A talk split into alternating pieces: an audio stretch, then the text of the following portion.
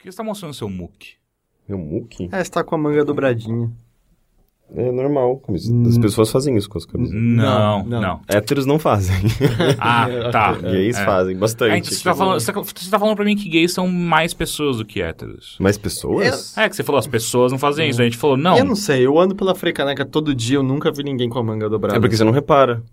Quem disse? Eu, reparo, eu já reparei. Eu, já reparo vi. no, na, na... Por que, por que, eu quero muito saber, por que os shorts de vocês são tão curtos? Porque a gente quer mostrar o corpo. Mas tá frio às vezes. eu não- Não, é tipo, hoje é tá só- mó calor. Hoje tá mal calor, é. É que hoje é só... É, é que os shorts pra mim, tipo, todo o resto do mês, você quer andar sem camiseta, ok. Eu acho meio zoado, mas tudo bem. Agora os shorts tá só feio, sabe? Não, não é feio, cara. É, é, tipo simplesmente mais refrescante. Você, tipo, você não quer usar uma, uma bermuda Eu, larga. eu queria enorme saber a porcentagem, Eu gosto a porcentagem, eu não gosto. a porcentagem de mais refrescância que você tem. Tipo, 20. é 20% mais refrescante você ter um palmo a menos de... Eu acho que a questão é, é você usar o que você se sentir bem. Eu, eu gosto de shorts mais curtos no- em, em dias Eu me quentes. sinto bem pelado. É, eu não gosto de roupas largas e geralmente shorts é, largos são mais largos, em- vão até embaixo, são mais, são, enfim, maiores. Tipo o meio do Teixeira. É, enfim, tipo, é questão de gosto. É que assim, o pequeno de vocês é muito pequeno. Me lembra o uniforme da seleção de, dos É. anos 50. É, é. É tipo, não é, não é um pouco, não é, não é um pouquinho acima do joelho. É tipo, é um palmo, e aquele, estrategicamente um palmo acima do joelho, sabe? Eu acho mais sexy. Sério? é, é que tem uma coisa muito É, estranha que você mano, acha homem sexy, Mano, sabe? Que é uma então, coisa pra mas mim, é uma coisa que muito tá. estranha. Se, se, se o homem é, começa a reparar nessas coisas e ele aprecia outro homem, outros homens, ele vai automaticamente usar shorts mais Então, mas curtos. não é muito louco, tipo, você consegue é- achar, você consegue olhar pra uma- um cara barbudo e falar, nossa, aquilo é sexy. Sim, pra Ah, Não, mas caralho. Você tá sendo preconceituoso. Não, eu só tô falando que é estranho pra mim. Não, é estranho cara. porque você não sente tão... Exato! É, não, eu sei, eu não, não tô, eu não tô condenando você a gostar disso, só tô achando estranho, porque eu não consigo é, ver. Eu consigo olhar pra um homem e falar, você é bonito, agora sexy, acho um pouquinho. Não sei. Não, o olho homem- o homem- Clooney, eu acho que eu consigo O entender. homem, ele não Sexy? precisa, ele não precisa Não, estar charmoso. de... Não, ele não precisa É. estar de terno, de terno pra ser charmoso e sexy. Terno é formal demais. O homem, ah, ele consegue ser igualmente formal, aliás, formal. Ele consegue ser igualmente ele- elegante sendo, sabe, tipo, usando roupas mais... Sem ser vulgar.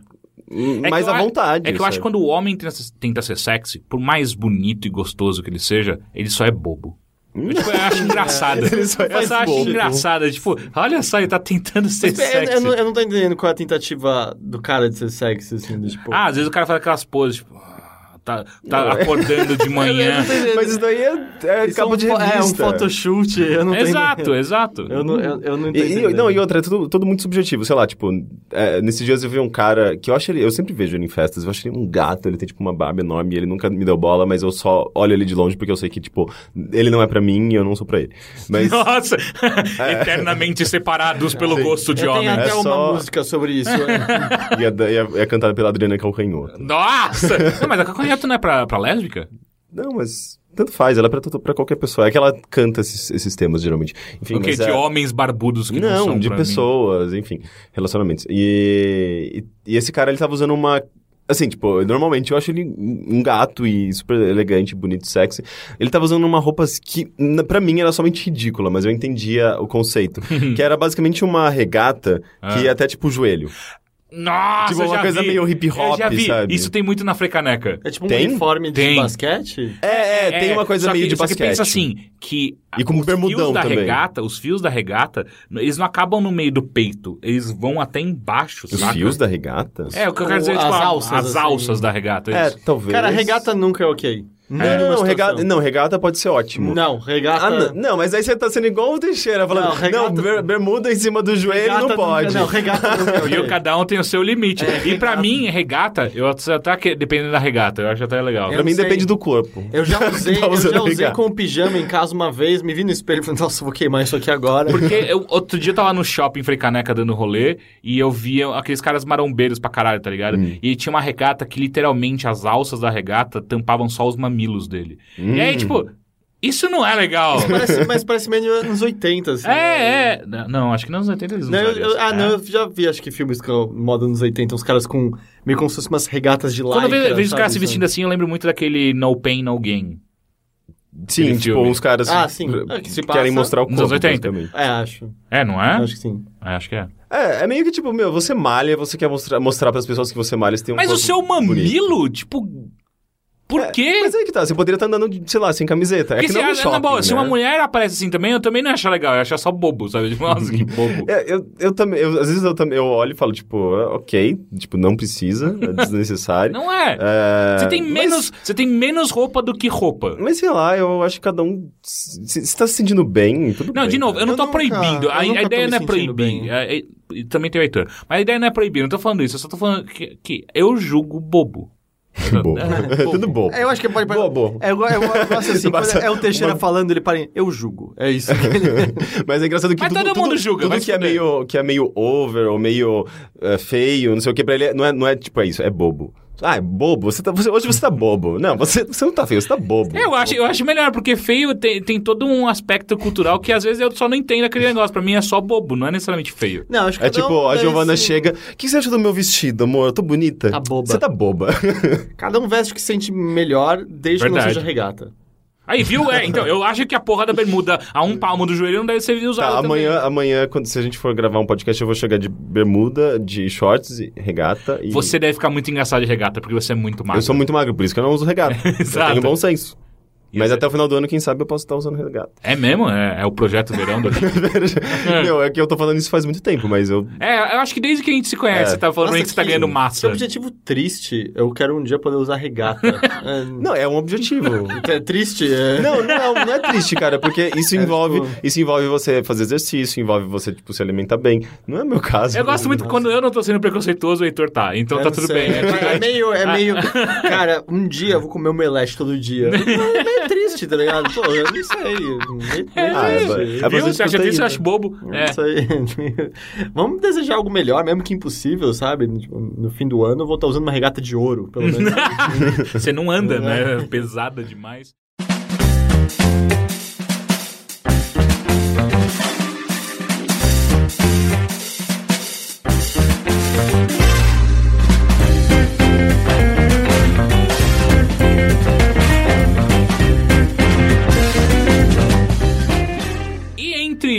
Regatas, Tapas e beijos. regatas e bermudas muito curtas e o Henrique querendo justificar o seu amor por homens.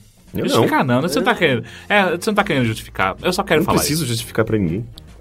É verdade. isso. Você não precisa entrar nessa comigo. Eu acho que precisa, eu acho que precisa. É, esse é mais um Bilheteria, o seu podcast de cultura no qual nós não somos especialistas. Nem de moda. Eu sou o seu host, Caio Teixeira, preconceituoso com bermudas curtas.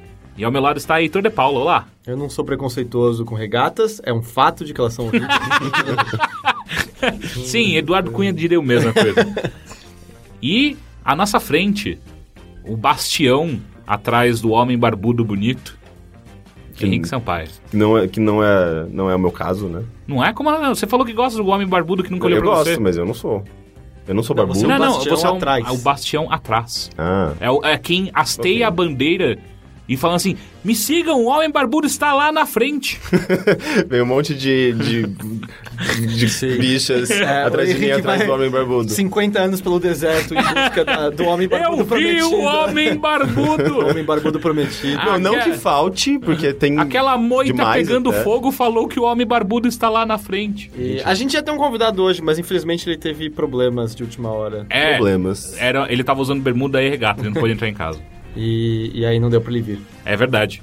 Mas enfim, esse é o Bilheteria, o podcast de cultura do, do Overloader. Meu nome é Caio Teixeira, eu já falei Já? isso. Uhum. É, eu tô. Eu tô Você vai representar É a um loop. Tô voltando. Eu sou o Heitor de Paula. Ah, meu Deus. Enfim, É que sexta-feira, pré-carnaval, foi uma semana especialmente cheia, foi, né? foi. Eu tive um dia que eu, tipo, peguei voltando da reunião. Tá, então a gente vai gravar ali. Não, tem outra reunião agora. É. E- Mas é bom, assim. é- Não, é, tá ótimo. São uns bons problemas que você tem, né? Mas realmente foi uma semana particularmente cheia. Foi, foi tenso. Mas Mas eu enfim. senti, eu senti que eu só hoje Hum. tô conseguindo me recuperar dos meus exageros do fim de semana passado. Eu falei, é, a gente tá ficando velho, É, essa e- porra e, dessa. tipo, todos os dias eu, eu dormi mó cedo e acordava exausto ainda. Sabe uma coisa que eu sinto falta? São as histórias do Henrique de quando. Porque parece que você não, você não bebe mais, né? Aparentemente. Eu bebo, só que eu esqueço. Ok, é, é, mas, mas a sua ressaca de claramente não é, não, é, é- Ah, é não, mais as minhas, tranquilo que a nossa. minhas ressacas são bem de boas. É, Mas eu praticamente é sempre- não bebo mais também. É, eu também diminui bastante. Eu, eu bebo quase todo final de semana, mas na verdade eu bebo, eu bebo, eu acho que eu tô bebendo Social. bem mais controladamente. É, É. total também. Eu eu não E- tenho mais desejo de ficar bêbado, aí também não tenho desejo de ressaca. assim. E eu não vejo, eu não tenho, acho que, muitas histórias. Sei lá, eu sempre vou em festas e coisas, eventos sociais, mas é sempre, tipo, bater papo com os amigos, sabe? Não tem grandes coisas acontecendo e, tipo, não é meio que todo mundo fica louco, pega o carro, vai parar lá, no- sei lá, numa, numa rua bizarra eu não e. posso falar e- sobre essa parte. É, então. e daí, tipo, coisas bizarras acontecem. Eu eu não tenho mais essas histórias, infelizmente. Mas acho que nós três não temos Porque a gente tá história. envelhecendo, a gente já. A minha história é tipo a assim, nossa, eu tem- fiquei muito louco em casa e um amigo meu derrubou um copo. É, então, a gente tem maturidade pra, tipo, ter uma vida comum Eu atualmente. prefiro não comentar. Mas Eu tinha que chamar o Gabriel e pedir pra ele contar umas histórias de adolescente. Porque Sim. sabe aqueles filmes ah, adolescentes norte-americanos onde tudo é muito pesado e absurdo e de engraçado? repente ele e... apaga e acorda em Tijuana. É, é, a vida do Gabriel durante muito tempo foi assim. E eu acho que até hoje ele tenta replicar isso. Ele tem uma fascinação pela adolescência e filmes adolescentes e, e coisas absurdas que, sei lá, a gente tenta replicar de vez em quando, do tipo. Só que é tudo, tudo num nível Ah, muito não, mas- menor. Do tipo, teve um, um dia que eu, eu, eu virei pra ele, a gente tava, tipo, meio que bebendo na varanda lá de casa, é, tipo, é um lugar alto. Daí eu virei pra ele e falei: Eu duvido você jogar uma rosquinha em cima daquele outro prédio. Caralho, o pior desafio de todos. Porque é tipo. Pior é- que só for assim, eu cospe no cara lá embaixo. É, é, era pra ser uma coisa nesse nível, só que foi uma rosquinha, porque a gente sabia que a rosquinha é inofensiva, mesmo que se caísse. Ah, é, joga em alguém pra você ver. Você Ah, se pega caísse- de quina, cara, no olho de alguém. Será? pensou Mas ia despedaçar. Mas no olho, imagina se pega no olho. O cara tá olhando pra cima na- nessa hora. Bem, não era uma pedra, era uma rosquinha, a gente não cometeu um crime, eu, eu espero. E ele, ele errou ainda. ele errou ainda a rosquinha, caiu na, na, sei lá, no quintal de alguém. Isso é um crime. É. Bem, Você não sabe, a rosquinha caiu lá, vira, vira um pé de rosquinha, e aí? ninguém sabe se é verdade, porque eu posso ter inventado essa história. tá contando a pior mentira pra se achar na frente dos outros. Um dia eu joguei uma rosquinha do outro lado. eu queria fazer uma coisa errada, cara, e eu consegui. Tá, falando em coisa errada, Hum. me fala coisas certas que você fez essa semana. Ou não. O que, que você assistiu, leu, Pô, eu escutou? assisti um filme que eu sempre quis ver nos últimos dois anos, e, tipo, eu tava adiando porque eu não, não- Ele não era exibido em lugar nenhum, eu não, não conseguia ter acesso a esse filme, e daí eu finalmente descobri que ele tá disponível no iTunes há um certo tempo. E. Que é o A Dança da Realidade, ou La Danza de la Realidad, que é o Nossa. último filme do Ale- Alejandro Jodorowsky, ou Jodorowsky, dependendo de como as pessoas falam. Ah, Eu chamo ele de Paulo. Ele saiu, na verdade, em 2013. Ele foi exibido aqui no Brasil. Ah, então é acho só- velho. Pô, velharia. Uh, Não, mas é porque é um filme, velho. é um filme difícil de, de ter acesso mesmo. É, ele foi exibido aqui no Brasil só no, num, num festival de cinema do Rio de Janeiro, acho que no ano passado. E eu sei que saiu, saiu em Blu-ray e tal, mas aqui no Brasil não, não, vai, não vai existir. É, Ah, mas, se ao menos tivessem lojas internacionais que entregassem coisas aqui. mas até aí a gente tá falando de filme do Rodorovsky que ele é difícil de você encontrar sei, o eu filme dele aqui. Eu gracejo. E. Cara, é um filme lindo. Eu acho que é o melhor filme dele. É o, e, inclusive é o filme mais fácil, entre aspas, porque todo filme, todos os filmes dele são muito surreais e meio complicados. Sim, é, é que nem, sei lá, olhar pra Veludo Azul e falar que é o mais fácil do David Lynch, mas ainda Veludo assim... é- azul? O Veludo Azul. Ah, o Veludo Azul. Mas ainda assim é mais sim. difícil do que a maior parte dos filmes de outros diretores. É, e é engraçado, eu adoro o David Lynch, mas eu conheço a, a minoria, assim, dos Veludo filmes. Azul é um dele. ótimo filme dele. Eu, preciso, Eu assisti algumas pegar. cenas que são muito boas sobre de veludo azul. É, mas eu estou aqui para falar de La Danza de la Realidade, ou A Dança da Realidade, que é, é um filme autobiográfico, então é, inclusive é muito interessante, porque é meio que, talvez seja o último filme do Rodorovsky, ele tá muito velho, ele não, ele não demonstra muita, muita vontade de fazer cinema como ele fazia antigamente. Ah, interpreta do jeito que você quiser, não, é que ele era, ele era um, um diretor muito... é, como se diz? Proeminente. Ele pro- produzia bastante. Produzia muita coisa. Produzia bastante coisa nos anos 70, 80. E depois do fracasso dele lá com o Duna e de uns outros filmes que também foram meio complicados pra ele, ele abandonou comple- completamente, foi fazer quadrinho, foi fazer teatro, foi fazer um monte de coisa e parou com o cinema. E esse filme amarra eu, eu adoro todo essas o trabalho. pessoas, sabe? Porque eu, eu invejo muito essas pessoas que quando um dos caminhos dá errado, elas conseguem divergir e seguir outros completamente. E absorve tudo que É, aprendeu eu- ali e aplica em outras eu não coisas. conseguiria né? escrever um quadrinho amanhã. Talvez seja porque eu não sei fazer nada, mas é, eu não teria a capacidade de escrever o roteiro É, de um o- quadrinho. O de- Rodorovsky é o cara que eu mais admiro no mundo, assim, em termos de capacidade criativa de fazer coisas. Ele já fez tudo que você imaginar, sabe? Teatro, cinema, quadrinho, ele escreveu, ele é hum, Ele escreveu um livro. Músico? Já, já fez Eu acho que música? eu não tenho certeza, talvez. É, eu sei que ele é, ele, ele, ele é super místico e filósofo, ele é um dos caras mais... é, eu acho Ele tá vivo ainda? que... Tá, ele, é- ele é um cara... Ele comentou que ele tá super velho. É, ele tá... Não, porque ele tava tem velho uns nesse 80 filme. anos. Não, ele tem uns 80 e poucos anos, mas ele é super lustro. Ele, ele, ele tem um dos twitters mais famosos, que ele fica tweetando umas, umas pequenas mensagens filosóficas e as pessoas batem um papo com ele lá, e, enfim, tipo... Ele é meio, meio louco. Teve uma época que ele, ele tava simplesmente retweetando piadas imbecis. Sabe? Ele, ele é um cara muito... Ele, tipo, é um cara gente fina. Eu não sabia que ele tinha um Twitter. Eu vou conhecer. começar a seguir. Procura, então. ele tem um, é interessante o perfil dele no Twitter. Enfim, ele é, ele fa- produz muita coisa e, e é muito legal de ver esse filme porque você entende ele, sabe? É, é um filme autobiográfico sobre a, a história dele, ah, desde quando ele era Ok. não, não, não a história dele É, inteira. não, é autobiográfico sobre a história de outra pessoa. É, É ele pensando co- como que foi a vida de alguém. ele sempre sentiu ser de verdade. Não se bem que só tem bateria. Ok, isso foi to- totalmente redundante. Sobre a infância dele, a adolescência, na verdade, e a origem da, da- dele, né? Tipo, o, o nome mesmo eu não sabia. Não sabia que ele se chamava Rodorovsky, porque os pais, na verdade, são ucranianos e foram pro Chile e tiveram ele no Chile. E, e tem toda. O, o, o filme explora muito isso, da, da origem da família dele, do, do, do pai que era, tipo, um comunista super. ah, fascinado por Stalin e detestava o, o ditador na época de- do Chile, eu acho que Pinochet. é... Não, não era o Pinochet, eu acho que era um, eh, um anterior, o Ibanez, alguma coisa, Gutierrez Ibanez, alguma Eu coisa. só conheço Pinochet. Eu, achava, eu também não, não sabia. Então, e era um cara, tipo, mega... Aí que tá, ele pinta o, o ex-presidente como um ditador no filme. Eu não sei se era de fato um ditador. Ele, eu sei que era um cara de... eh, Era direito, militar? Direito... É, militar e- e... É, Provavelmente. provavelmente era um ditador. É, é. sim. provavelmente. É, e justamente como é- ele, ele era o pai do Rodorovsky no filme, ele era um, um, um cara, tipo, comunista, sabia? É, ele, ele tinha visões completamente diferentes da visão da- do poder no E Chile. fala no por que então. que eles foram parar no Chile? Hum, Eles erraram fugi- a curva pros Putz, Estados Unidos. Não, é, tem- Nossa, é pro comunista ir pros Estados Unidos. eu não sei se é porque eles eram judeus, ah, menos eu não tenho certeza. Eu, eu Aham. não fico, não acho que pra mim não ficou muito claro, pelo menos. E, e daí, tipo, no filme tem esse lado do, do pai ah, comunista e que era.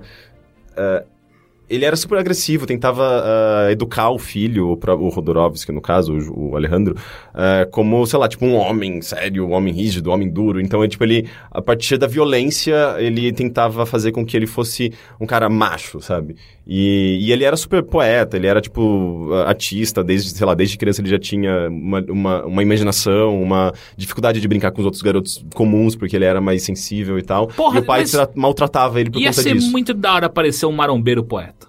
Marombeiro poeta. Nem ia ser da hora. Eu acho que provavelmente Deve tem existir, vários, né? né? Eu acho que você tá excluindo Agora, uma... É, você tá sendo preconceituoso. Momento preconceituoso do Teixeira. Não, mas eu digo um bom poeta. Porque, sei lá, às vezes o cara vai fazer po- poesia com whey. Com certeza Meu existe... whey protein. Ai, meu Deus. Segundo momento preconceituoso do Teixeira. Inclusive, um, um- A gente tem que fazer um selo. né? Inclusive, um conhecido meu apareceu num programa da Record nesses dias, porque ele é um cara. Inclusive, é um cara meio fortinho, barbudo, meio, meio grandinho, que faz. é, que faz é, coisas com tricô e crochê, um, um- umas. Não roupa necessariamente. Ah, ele, mas... ele faz maromba com tricô. Ele, tipo, a cada secção ele, ele Não, ele não é marombeiro, ele simplesmente é fortinho e barbudo. Ah, tá. Ele tem, tipo, essa coisa meio da masculinidade, mas ao mesmo tempo ele faz um, sei lá, um trabalho tipicamente de mulher, que é, sei lá, tricotar. Mas ele faz umas coisas bem artísticas, assim, sei lá, tipo, um- umas exposições. Ele, inclusive, já fez umas exposições com isso. Mas enfim, só pra É complementar. porque pano, É pano de prata ele não ia fazer, né? Tipo, Ah, E tipicamente de mulher, sei lá, pra- pra hoje em dia, né? O Lampião bordava todos os enfeites dele É? e tal. Ah, é? Você não, ah, no museu você olha e é uns... Ele tem um museu? Ah, não, é, foi... Eu não lembro qual cidade que eu viajei com a escola, tinha um museu. Cara, tinha as peixeiras do Lampião, tipo, que ele usou pra matar a gente mesmo, assim, era da hora. E aí todos eles meio que sabiam bordar e enfeitavam as coisas dele. E padrões que, pro nosso estereótipo, seriam femininos. E tipo, é, vai dizer que a galera do Lampião e, tá ligado, não... Não, não, vamos dizer, representava algo perigoso, ameaçador. E mesma coisa, tipo, piratas no geral, pessoas marítimas, sabiam todas costurar, porque você precisa saber fazer isso em alto mar. então. Eles Ah, faziam uns bordados, ó. Bem, enfim, o, o Alejandro Rodorovsky ele tinha essa sensibilidade que era meio que reprimida pelo pai. Ahn, e, e- e o filme explora muito isso, né? Tipo, e o pai tipo, também era mega agressivo com a própria esposa. ah, que, que era, uma, sei lá, uma mulher super... ah, carinhosa, mas ao mesmo tempo ela falava, falava pro, pro próprio filho, né, pro Alejandro, que ela não podia amá-lo, porque ela- ele, ele praticamente nasceu de um estupro, sabe, do próprio pai, sabe, com, com ela. Então, é, ele explora esse lado do, do pai como um, ditador e faz uma, uma referência, tipo, ao próprio eh, eh, período de- eh, militar do, do, do, Chile, sabe? E é, é- bem interessante, sabe, tipo, essa, esse, esse contraponto que ele faz. E, e o, o filme, como qualquer outro filme do Rodorovsky, é altamente surreal, sabe? Tipo, é cheio de símbolos e metáforas. Tem uma cena que é muito bonita, que o garoto, ele... eh, eu acho que ele tá bravo, sei lá, ele pega umas pedras, começa a jogar no mar, que se passa em Tocopia, que é uma cidade meio... num porto, no meio do, do, do deserto do Atacama, se eu não me engano. Eu É, gosto disso. Já é uma um, cidade no porto, no meio da deserto. é, não, é assim, é completamente surreal. Parece que não existe aquele lugar. E existe de verdade. E foi, foi filmado lá, inclusive. E daí ele pega, tipo, pedras e começa a, ah, começa a atacar no, no mar e aparece, tipo, um, um ser, sei lá, um... um como se- Cthulhu! Não, não, aparece, tipo, um ser, uma- um, um- homem, como se fosse um... ah, sei lá, um mago, Um sei lá, um homem nada. sereio. Ele, ele, ele, ele fala, tipo, se você fizer isso, você vai matar todos os peixes. Caralho, garoto- todos? Se ele fizer o quê, perdão? Se Jogar ele, se pedra ele jogar pedra no do mar, ele vai mar. matar todos os peixes. Que mira! E o garoto, ele continua jogando as pedras, porque ele tá, ele tá, eh, ele tá em, em- Arrevecido. enraivecido. E, e, de fato, vem, tipo, vem uma onda gigante eh, e, e joga todos os peixes mortos na, na praia. E, e ele fica só observando e, e ele vê que, tipo, vem milhões de, de gaivotas e come- começam a comer os peixes. E daí, tipo, aparece o próprio Rodorovsky, que é bem comum isso. Ele aparece meio que abraçando o garoto, eh, falando que ele não sabia se ele se, se- se sentia mal pelos peixes mortos ou feliz pelas gaivotas que tinham alimento, sabe? Então é cheio desses pequenos momentos de reflexão e, e meio filosóficos e sobre ah, sabe, tipo, é, é- não, é nem, não é nem uma coisa concreta, sabe? É tipo simplesmente uma. ah, que eu acho que demonstrando a sensibilidade do garoto, a percepção dele com o mundo, sabe? E não é, não é uma coisa, sabe, tipo, que tem uma resposta. É simplesmente uma reflexão dele.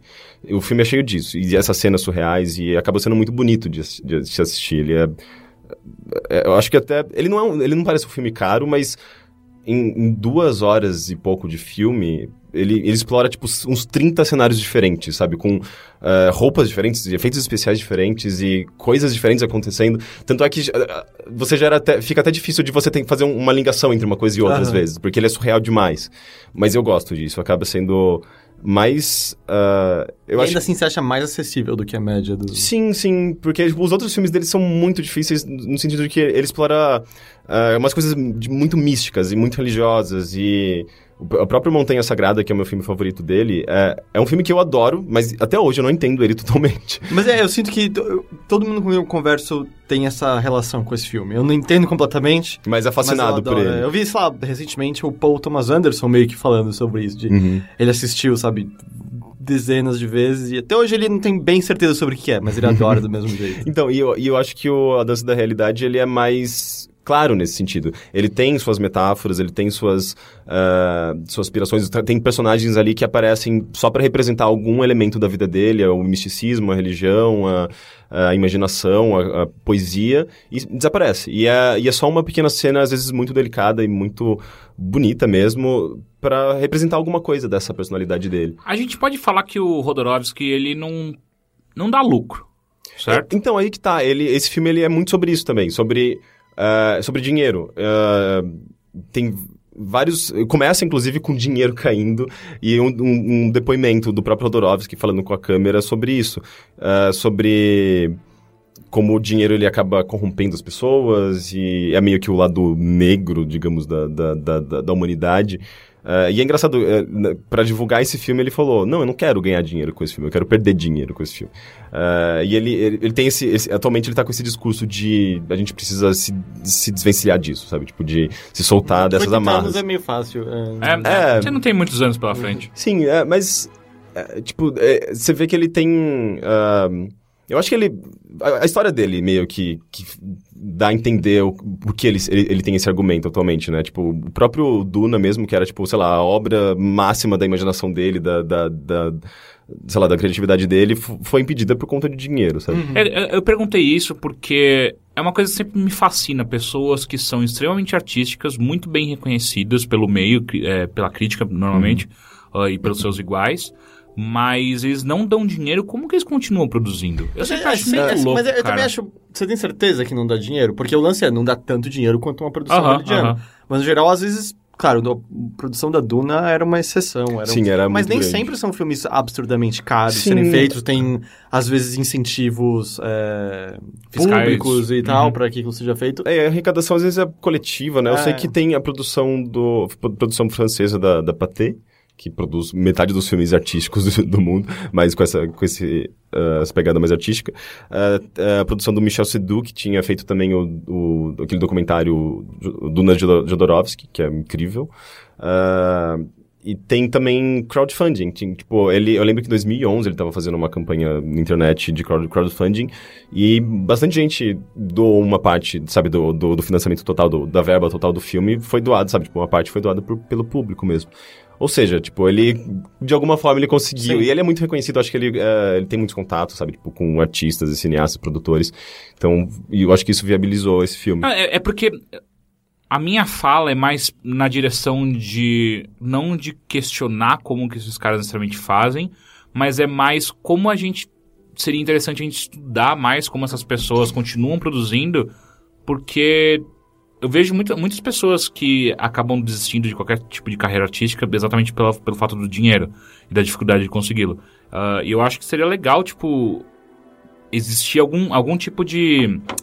ah, não um workshop, mas sei lá, alguma coisa que, que mostre esses tipos de ca- esses casos específicos do tipo, pô, o Rodorovsky tá aí, tipo, ele não ganha milhões de dinheiro, mas ele ganha o suficiente pra manter a obra dele. Cara, mas eu acho que. É, é que, eu não sei, é, pelo menos as pessoas que estão ligadas ao meio artístico, elas sabem de, de existência de editais. Tem edital pra tudo, né? Pra teatro, você ganha- quadrinhos, cinema. E há muito dinheiro nisso. É, e tem, mais a- o, a- o governo brasileiro, inclusive, investe bastante dinheiro em cultura. E mesmo quando não é o governo, sabe? Você pega tipo, edital do Itaú, por exemplo. Uhum. e- que aí eu acho que deve ter abate fiscal, provavelmente, né? Quando ele a gente vê isso, mas eu tenho amigos que conseguiram montar projetos, eu não tô dizendo milionários, Uhum. mas projetos super caros que não aconteceriam de outra forma. Nosso compositor, né? Sim. Ele, o, o A Matheus. Orquestra Vermelha foi um edital. Eu... Matheus, do que mesmo? Leston. Matheus Le- Leston, que é o nosso compositor da, da, Da, trilha do. do trilha, tanto do Overlord, do Mothership quanto do Bilheteria. Ele, Ele, é, foi um edital, eu creio que do Itaú mesmo, e ele, por do bolso próprio, nunca montaria esse projeto. E projeto animal.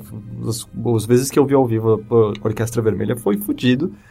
Aconteceu por conta disso, assim. E, a questão de tentar, muitas vezes as pessoas não tentam porque elas acham, ah, não, não tenho como, sabe? Meu projeto não tá tão bem estruturado. Aí o Matheus mesmo conta que ele tava num momento, ele tinha acabado de sair do emprego, ele tava bem saber o que fazer. E aí uma amiga nossa falou, ah, tá rolando hoje é o último dia. E aí ele fez de última hora ali, no último dia, conseguiu. É, eu acho que é, é- é meio que você sabendo da existência de editais e da existência de, de pro- programas de financiamento de pro- pro- projetos artísticos, ah, você consegue com muito mais facilidade. É, eu acho que, aliás, nem. Eu não quero falar muito sobre porque ele ainda tá indo fazer, mas o Gus mesmo tá com um, edi- um projeto que deu certo por conta de um edital. Uhum. E ele tá. vai passar um mês uh, produzindo um documentário agora por conta disso. Legal. É, então, é que eu acho importante a gente conversar sobre isso, porque eu imagino que existem pessoas que queriam seguir alguma coisa, tem algum talento artístico que queria colocar pra frente e normalmente não faz porque não sabe por onde começar. Eu acho que, inclusive, seria até alguma coisa legal um dia a gente ter algum convidado, até mesmo o Matheus, ah, pra falar um pouco mais sobre isso, porque eu acho que é um, é um puta assunto importante e, e ainda só, só reforça quão importante é a ajuda governamental em cima, ou até mesmo de empresas privadas que depois vão lá e colocam dinheiro na, na, na, na arte local, sabe? Porque é, é muito foda o que você consegue produzir com isso. Sim. Ah, mas voltando rapidamente ao Dança da Realidade, o que mais que eu posso falar? Eu, eu acho que assim. É um filme legal pra você conhecer a obra do Rodorovsky, mas ele faz muito mais sentido se você já viu filmes anteriores dele, como, Tá. sei lá, Santa Sangre, por exemplo, que eu acho que dos anos 80, que é um filme de terror cult, também surreal. Ah, ele tem um, algumas cenas do, do, do Dança da Realidade parece fazer um- uma ponte com Santa Sangre, porque ele cresceu. ah, aliás, ele teve um, um, um- um grupo de teatro de. Ele foi palhaço, o Rodorovsky, tipo, na, na juventude dele. Ele, Ele, não fez clown, não, né? Ele era palhaço, ele era. Não, ele, ele tinha um palhaço é grupo uma de coisa, fazer mímicas. clown é outra, Ele tinha um cara. grupo de mímica. É, tipo, eu chamava, chamava, chamava teatro mímico, o- esse grupo dele. Mímica é a regata do mundo dos palhaços. Pode ser. E, e daí, tipo, você vê que isso tá presente na obra deles. Tanto no Santa Sangre, que se passa num, num circo, quanto no, numa parte, tem um, um trecho específico do, da, da, reali- da realidade que, que envolve também palhaços e, é, e- é, ele, enquanto criança, envolvido nesse meio artístico. É, é bem interessante, sabe? Então, eu acho que quando você volta e começa a entender o que é, o que é o Rodorovsky, esse filme faz muito mais sentido, ele é muito mais impactante.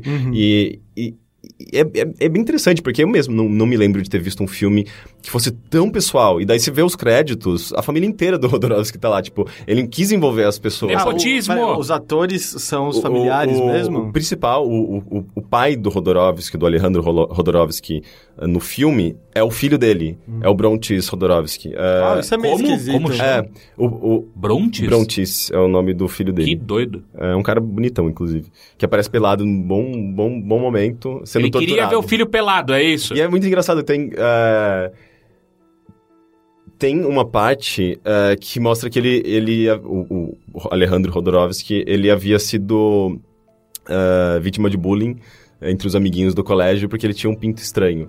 Eh, Que é, pinto por- estranho. porque eles iam, por alguma razão, eles iam, tipo, no funeral de um amiguinho deles que havia morrido. E aí todos E- mostravam um pinto pro... Não, não, eles, eles fugiam do funeral e iam bater uma punheta num canto. E, tipo, é um filme surreal. Não sei se até que ponto Ah, isso foi. hum. Isso, isso, é, isso é um fato na vida dele. Mas daí, tipo, eles. é, o filme, no filme, eles, eles demonstram isso, eles representam isso com os garotos fazendo, tipo, movimento, tipo, de Da masturbação. Aham. num, sei lá, num pedaço de madeira, um galho, sabe? E, e o galho do, do, do Rodorovsky é claramente mais torto e parece um cogumelo, é uma coisa muito... E os garotos olham, ficam apontando pra ele, rindo dele.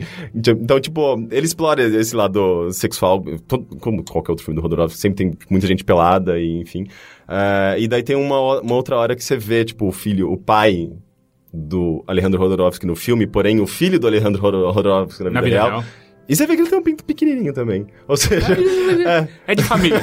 dá, dá pra entender porque ele, ele na infância foi provavelmente. é, Pô, sabe o que eu cheguei na bullying. conclusão? De que Alejandro Rodorovsky teria mandado um e-mail pra gente perguntando o que tá pegando com o pinto dele. né? Será que a gente tem um Alejandro Rodorovsky né, entre os nossos leitores? Tá, então tá no Netflix esse filme. Não, tá no iTunes. Ah, tá, eu tinha Infelizmente, eu só encontrei no iTunes, em Blu-ray e tudo mais. Ah, e outro detalhe: metade do filme é musical porque a mãe dele só sabe cantar. Ah, é? É, a mãe dele é uma cantora de ópera eu acho e só, que a e só canta. gostar, então. É maravilhoso. É tipo, é uma cena normal, de repente ela chega. Sabe? E só fala cantado. É fascinante. É, assistam, é um filme muito, muito interessante. Legal. E tem mais alguma coisa que você assistiu? Quer falar? Não, não. Não. Não, não quer falar mais nada. mais nada. Quieto pelo A partir resto desse podcast. momento, eu vou, inclusive, sair e vou deixar vocês conversando. Heitor, Oi. tudo bem? Eu cocei meu olho e passei um pouco de salompa sem querer nele. É exatamente o que você ia perguntar. E o seu dedo, como tá? Acho que a gente não tá falou melhor. sobre isso, falou? É, não, não tem por que falar do meu dedo. Eu machuquei. É, você caiu, né? Caí. É, acontece. Eu acho que ele tá luxadinho. Mas eu acho que tá cagado, porque você tá falando pra mim que a sua mão começou a parar de... começou a doer também. Mas na real, eu acho que ela tava. eu Acho que ela tava machucada e eu só não reparei até agora. Tá. Mas eu passei um pouquinho de salompas no meu olho e Gostoso, agora parece não é? que meu olho chupa um house. Ah, ele deve estar cheiroso, pelo menos. É. Mas não tá ruim, não. Posso lamber seu olho pra ver o gosto? Não, eu, eu detesto lambida em olho. Eu não. Você- você Quantas vezes fazer isso? aconteceu isso já com você? Prefiro não comentar. Porra. Que situação estranha. É, tá Deve- mas deve ser meio salgadinho, né? Por causa do, do- da- das lágrimas. Lágrimas são salgadas. Lágrimas são salgadas, é verdade, é Hum. verdade. E por que, que o olho não arde, né? Porque, porque quando entra água de, de, de, De mar mar, salgada, Tá, arde pra é, caralho. talvez seja a quantidade. É, provavelmente. Ou o tipo de, de sódio, Ah. sei lá. Tipo de Ou som. as impurezas. E aí, me fala, o que, que você E aí, fez, tudo bem? leu, escutou essa semana? Pô, eu, eu- eu assisti algo que eu acho que seria apropriado tanto pra esse podcast quanto aquele outro, mas vou deixar ele pra cá. Eu assisti o episódio de Law and Order, SVU, inspirado pelo Gamergate e os assédios Hum. às mulheres que o, esse grupo ah, comete, cometeu e comete, né? Ele parece ser bem, bem cheesy. É, eu não sei, assim, quão familiar você é com Law and Order? Nem nada. Porque, assim, a Law and Order, ah, eu adoro ah, tanto a série Core, que foi cancelada há alguns anos, quanto a SVU, reconhecendo justamente que eles são bem bregas, bem... Eles tratam pouquíssima sensibilidade de certos assuntos, ah, tem muita coisa que é muito ruim. Mas eu adoro, eu gostava mais da série Core, que passava mais tempo em tribunal do que em investigação e tal. Mas esse view tem seu valor. Mas fazia anos que eu não assistia. Ah, em parte porque eu, eu não assisto mais televisão, eu não tenho nem mais TV a cabo no meu quarto, porque antes era normal, acho que era na, no Universal que passava, volta e meia eu tava lá assistindo. Aí foi meio um choque, assim, de. Eu não sei, tá ligado o último ano da faculdade, em que de repente aquele lugar com, onde você com seu grupo de amigos. Só Tem tem, outras tipo, pessoas. É, só tem, sei lá, 25% do grupo original e tem umas desconhecidas, você fica olhando o que aconteceu com, com o tempo passou. Aham. Porque meio que sobrou só o Ice-T e a Mariska ah, dos, dos atores que eu conhecia, assim. Uhum. O resto é tudo uma galera nova que eu não tinha a menor ideia. Eu ficava, "Ca- cadê quem eu gostava mesmo? E a Mariska agora tá no lugar do Carequinha, que era o chefe do departamento lá, nem vai mais na rua fazer investigação e tal. Mas o episódio em si, ah, ele é inspirado no Gamergate, eles nunca falam a palavra Gamergate. Ah, mas a história toda é que eles estão numa. Num, num evento que é meio campeonato de videogames. Ah, o- Ah, é, o, o Ice-T tá lá porque ele vai todo ano. Porque o Ice-T joga videogame de verdade. Sim, tá? sim, sim. É, ele dublou o cara no Gears of War, Aham. ah, outras coisas, já fez várias, várias coisas. ele fa- fazia vídeos de unboxing toda hora. Sim, e tal. sim, sim. Ah, eles estão nesse campeonato de videogames, o Ice-T vai e leva outros dois detetives com ele e tal. E é meio engraçado o Ice-T jogando jogos de tiro e, é, com outra pessoa. Ele, tipo, ah, e eu só tô perdendo porque esse cara, e isso é uma coisa recorrente nesse episódio, é um maldito camper. Aí o detetive vira, camper? O que é camper? É o Ice-T. Camper são pessoas que ficam paradas em jogos de tiro em primeira pessoa. Tipo, Eles estão tem um explicando. glossário, ah. tem um glossário É depois tipo, de vários comentários. explicar a piada, não Sim, funciona. sim, mas é que dá pra entender, a- vamos dizer, o público médio provavelmente não Uhum. sabe. E aí eu acho que a câmera faz um negócio interessante, que o Ice-T vai perto, tipo, ah, seu maldito, você tá roubando. Aí a câmera vira e tem um garotinho de 10 anos jogando com ele. E aí eles têm várias conversinhas engraçadas do tipo, o Ice-T falando assim, é, eu só perdi, mas isso ainda por cima pra um bando de noobs. Aí os caras, noobs? Que que, que, que é Ah, noobs? não. Aí ele, ah, é, é um, é, é- é abreviação de newbies. Aí o cara, é, realmente, é muito mais curto do que a palavra normal. É- realmente, a palavra noobs é muito idiota. E o acontece? Tem uma, uma desenvolvedora nesse evento que tá promovendo o, o jogo Amazonian Warrior, a guerreira amazônica. Ah, ou Amazona, né? No. Amazona. É, guerreira amazona. Ah, e ela imediatamente é, chega, chegam dois caras, dois jovens brancos pra ela, e virando assim... Ei, Gamer Girl! A gente não quer você aqui! É, você e a sua chefe feminazi estão estragando esse meio todo, não sei o que lá. E aí ela, ela briga com eles, ela vai embora, ela vai ao banheiro, e aí quando ela vai sair do banheiro, os dois caras a cercam e assaltam ela, violentam. Ah, não chega a rolar. A série não dá a entender que chega a rolar um estupro, mas eles batem nela, ela sai sangrando. E aí ela, ela é acudida pelo, pela galera desse view. E aí entram, assim, os detalhezinhos que esse episódio quis fazer. Ela, a moça vai e pergunta assim, ah, você tá bem? Ah, me diz o que aconteceu. Ela, "Hã, eles subiram de nível. Ah! É, é, Isso é, terrível. Tipo, numa situação mal, sabe? Sim, sim. Depois de um, de um, de um, um assédio, sabe? Tipo, de violência, ela faz uma piadinha. É. Não, não é, não é nem incrível. E aí o que acontece assim, a, o protagonista, vamos dizer, a protagonista não, a, a figura central não é essa primeira mulher atacada, é a mulher dona desse estúdio, que é uma amálgama da Anita Sarkeesian, da Zoe Quinn e da Brianna Wu. Gente, o que, que virou isso? É, não, tanto que assim, tipo, ela, Ela usa, usa ela usa, ela usa argolonas o Sério? tempo todo, sim, o episódio inteiro. Ah, e ela, sabe, do tipo, ela fala a favor de mulheres no meio, Uhum. ah, ela existe uma, uma crítica a ela porque dizem que ela só casou com o marido dela porque o marido tinha muito dinheiro e é ele que financia o jogo. Que engraçado. E É também- então. E também tem o lance, o que mais correlaciona com a Brianna Wu é que ela recebe ameaças online o tempo todo e tem um cara com uma faca ameaçando ela que nem o, o cara que meio que aparentemente ia atacá-la e bateu o carro no caminho. Eu não fiquei E sabendo disso. é, aparentemente o cara ia pra casa da Brianna Wu e bateu o carro, por isso que ele Caralho, não conseguiu chegar. louco. Só que uma, uma das coisas esquisitas do, do episódio é que o- os detetives vão lá conversar com ela. E ela fala assim: Ah, não, eu recebo essas ameaças o tempo todo e tudo bem, deixa quieto. É o marido dela que demonstra de preocupação. É meio que ela, como a mulher, tá meio de boa com tudo. Tipo, ah, eles estão fazendo isso, mas eles são. Eles só falam, eles não fazem nada. E o marido tá falando: você tem que falar das ameaças que tá recebendo. É, porque até então eles não sabiam que ela recebia, sabe, cartas e tal. Então é meio esquisito como rola a separação, sabe? É o marido que é o preocupado e é o humano da história, é o que enxerga os problemas, enquanto ela tá alheia porque ela só quer que o jogo saia de, eh, de qualquer maneira. E, ela, aí- tipo, não, não, nem, nem pra expor essa. Não, essa- então, é, então, até então ela não expunha. Só quando eles chegam pra conversar com ela, aí o marido fala, e aí eles vão atrás da, da- do- dos assédios que ela tá recebendo. Uhum. Tanto que aí tem uma correlação com a ameaça de bomba lá da GDC que a Uhum. Anitta Sarkeesian recebeu, em que ela vai ter um evento de lançamento do jogo e tem uma ameaça. E aí o polícia fala, não vai. Ela fala, não, eu tenho que ir, porque se eu não for, eles ganham. E... E aí, sei lá, todo, todo o método de investigação deles, eles começam a entrar nos fóruns que... Eles falam... Eu esqueci o nome, acho que é... Red Chan, sabe? É, Ah, é, eles vão nos fóruns e veem as pessoas falando dos ataques, aí eles conseguem criar uma isca falsa pra conseguir pegar os caras que atacaram a moça no banheiro. Mas existe uma corrente muito maior de pessoas que, que, que estão contra a, a criadora do Amazonian Gente, Warrior. Mas é muito engraçado, né? Porque.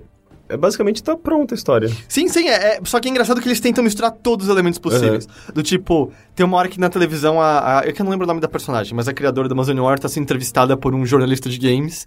E o jornalista de games só fica perguntando sobre as questões de assédio a ela. E ela, do tipo, vamos parar de falar sobre a questão de assédio, vamos falar do meu jogo em si. E aí ela tá ao vivo. E aí o que acontece? Ela é swatted. Ah, É, sério? É, chega, Sério. alguém liga sobre. Ela. Aliás, logo antes ela é doxed, e aí o seriado explica o que é ser doxed, e aí ela é swatted. Aí o seriado explica o que é Gente, ser mas swatted. eles, eles enfiaram tudo ao mesmo tempo. Tudo, tudo, né? é tudo. é, eles pegaram t- todos os elementos possíveis e enfiaram ali. Tipo, é, tem uma. Aí, sei lá, ela tá no meio da apresentação, e aí tem coisas engraçadas pra quem entende um pouco mais de videogames. Não é nada terrível, mas é, ela falando assim: ah, e agora a gente finalmente tá pronto pra lançar Amazonian Warrior, depois de quase dois anos em desenvolvimento. E aí você, ah, de boa então, né? Foi pouco tempo até pra um jogo, foi tranquilo. Foi um Só que aí- rápido, né? Só que a galera, assim, a polícia tá no local, no local vendo se ninguém tá armado. Só que aí o público fica, sei lá, usando é, canetas laser nela, sabe? Pra, pra, pra distraí-la e tal. Ah, eles não sabem se é uma É, mira se é uma, laser. se é uma mira laser ou não, e aí é meio que só os, os homens zoeiro que seriam do Gamergate que eu dei a mulher estando lá pra, pra interferir no- na apresentação. E aí quando eles são pegos pela polícia saindo, eles... "É, Eu odeio vocês, seus... é, tipo, guerreiros sociais, um negócio assim É, que é do é- so- so- Social Justice Warriors e tal. Então eles pegaram todos esses elementos. O, o que o seriado consegue fazer de alguma forma é pintar sob uma luz ainda pior por mais que isso seja meio impossível quando você para pensar, quem é pro Gamergate, tá ligado? Ele conseguiu pintar como ainda mais idiota as pessoas que apoiam esse movimento. Porque, além de tudo, fica muito claro, assim, são, são três moleques que levam ao extremo, ou eles raptam e, e acabam violentando a, a, a criadora do jogo e tal. Só que são três completos retardados, assim, que não sabem mais diferenciar os jogos da realidade. E aí, na cena final, que é mais de ação, eles colocam umas câmeras atrás da arma, como se fosse jogo de tiro em primeira Ah. pessoa e tal. É, é, é muito. É, é, é mui- muito maltratado, assim, o assunto, ah, em certa medida, porque ele acaba meio que ampliando pra todo mundo que gosta de jogos. E meio que também a- a- o cenário que ele pinta é que basicamente existem só os jogos de tiro em primeira pessoa e o Amazonian, Amazonian Warrior, E, de sabe? certa Não existe forma, é curioso porque assim. essa é a perspectiva, eu acho, mainstream, sabe? Sim, Do- sim. Da, da própria mídia, né? Sei lá, você vê eh, jornais, grandes jornais falando de videogame lá fora, ou aqui no Brasil mesmo também, eu acho. É muito isso que parece que, que é pintado, né? Tipo, o próprio Gamergate mesmo, as pessoas da, de dentro da, da comunidade, é- era a maior preocupação de, olha como a gente vai ser visto lá fora. Porque, tipo, eles veem esse reboliço achando que é o, o total, é o todo, eles vão generalizar, né? E é. eu- O, e claro, pra rolar um drama, sabe? Esses três têm que de fato cometer um. Cometer um ato terrível. Quando eles são pegos, são três completos idiotas que não têm a menor noção de realidade. São Como três maior moleques ma- os maiores trolls. É, a, a diferença do Gamergate é que, sei lá, no, no mundo real ninguém sabe o que ele é, sabe? No mundo real, quando se descreve pra alguém, diz, quê? Do que você tá falando? Que, sério que alguém, sabe, briga É, por totalmente isso? disforme. né? Então é, é, é totalmente diferente. E, e nenhum deles, vamos dizer, eles fizeram swatting, fizeram docs, mas nenhum deles, vamos dizer, tomou ação física direta, pelo menos por enquanto e tal. Então, meio que, sabe, na vida real eles são até mais, mais reclusos, é, né? mais, mais do, do que no seriado, em que eles acabam estourando. Mas é- é, acaba sendo essa mensagem no seriado, assim, a, a misoginia em si acaba ficando meio que em segundo plano. O- eles só explicam que, assim, ah, tem todo um segmento de, é, de homens que, que não gostam, e aí eles ficam, sabe, é, as vadias têm que ficar no seu próprio meio, não venham pros videogames que vocês não são bem-vindas É, aqui. o clubinho do bolinho. Que é, exato, e, e, e aí o Ice-T falando assim, é, é porque, sabe, esses homens não estão preparados para que mulheres tenham o mesmo poder que eles. Então, tem alguma coisa legal, pelo menos, nisso. Mas eu acho que ele acaba ficando focado demais na questão de videogames tiram você da realidade e todo mundo que joga videogame é misógino e... ah, eu não sei, é meio... O episódio Não, trata... não é um desserviço. É, o, episo- o episódio trata o assunto tão bem quanto esse view trata qualquer assunto, sabe? É, é meio. É, é bem, é bem brega em, várias, em várias partes, tem falas horríveis em várias partes, mas de uma certa maneira é meio que pintar pro mainstream o que tá É que rolando. também ele, ele não é um documentário, ele é uma Ele é série uma de série de- entretenimento. exato, é. entretenimento. É, é que é engraçado, assim, é. Ele.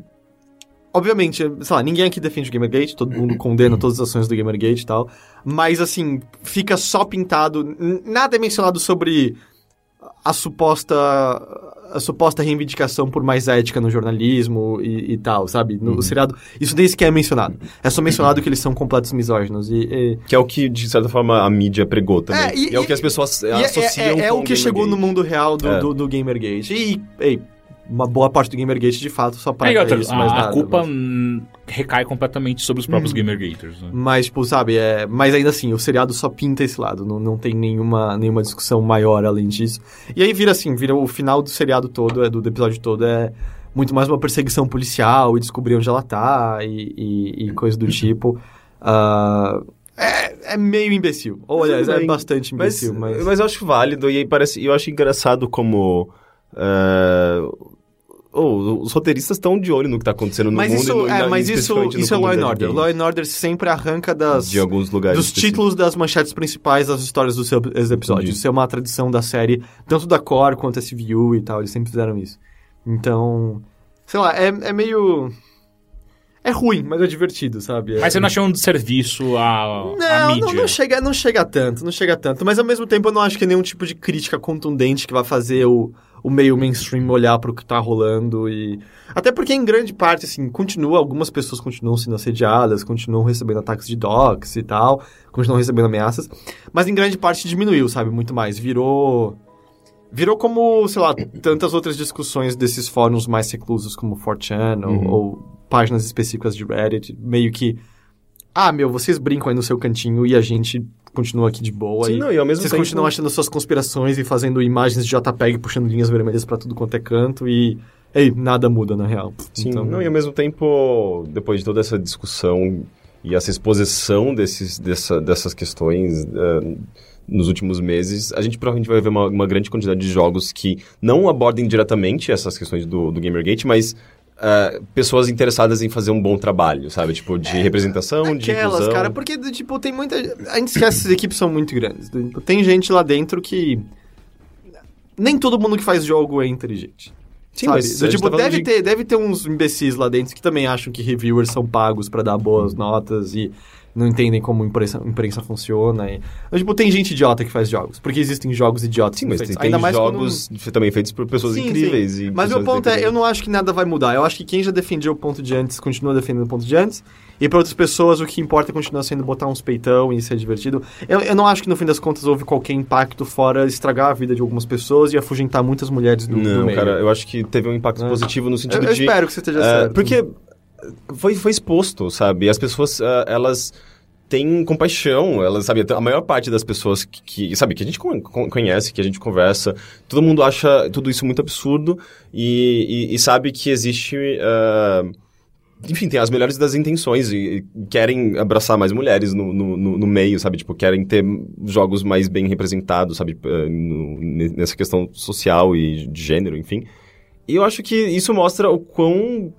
Ah, a gente vai ver coisas mais positivas daqui pra frente, sabe? Tipo, a gente tá vendo, inclusive, com.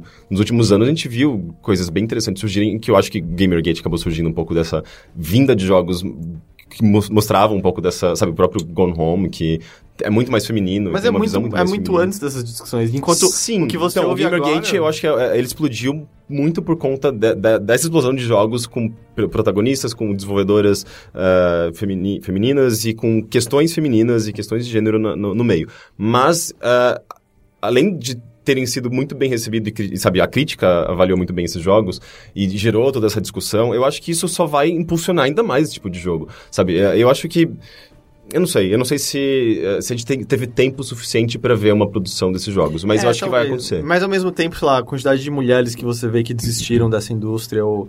Mas, de- e, que e as outras, saíram. e as outras que estão se aproximando porque elas querem ser corajosos e querem enfrentar e querem se Eu- envolver. eu- então, de novo, eu espero que esteja correto. Eu, eu não sei só se isso tá acontecendo. Tipo, eu vejo muito mais lá durante. Pra que, que eu vou perder meu tempo com esse bando de idiota que me odeia só porque eu não tenho um pinto, sabe? É, porque eu acho que videogame não pode ser só sobre Uhum. mulher pe- peituda e. Mas eu acho que, eu não sei, eh, os, os próprios homens, eu acho que eles se envolveram tanto nesse- nessa questão eh, que eu acho que eles vão justamente se esforçar, ou já, já estão se esforçando para tentar tornar o meio mais acessível para mulheres.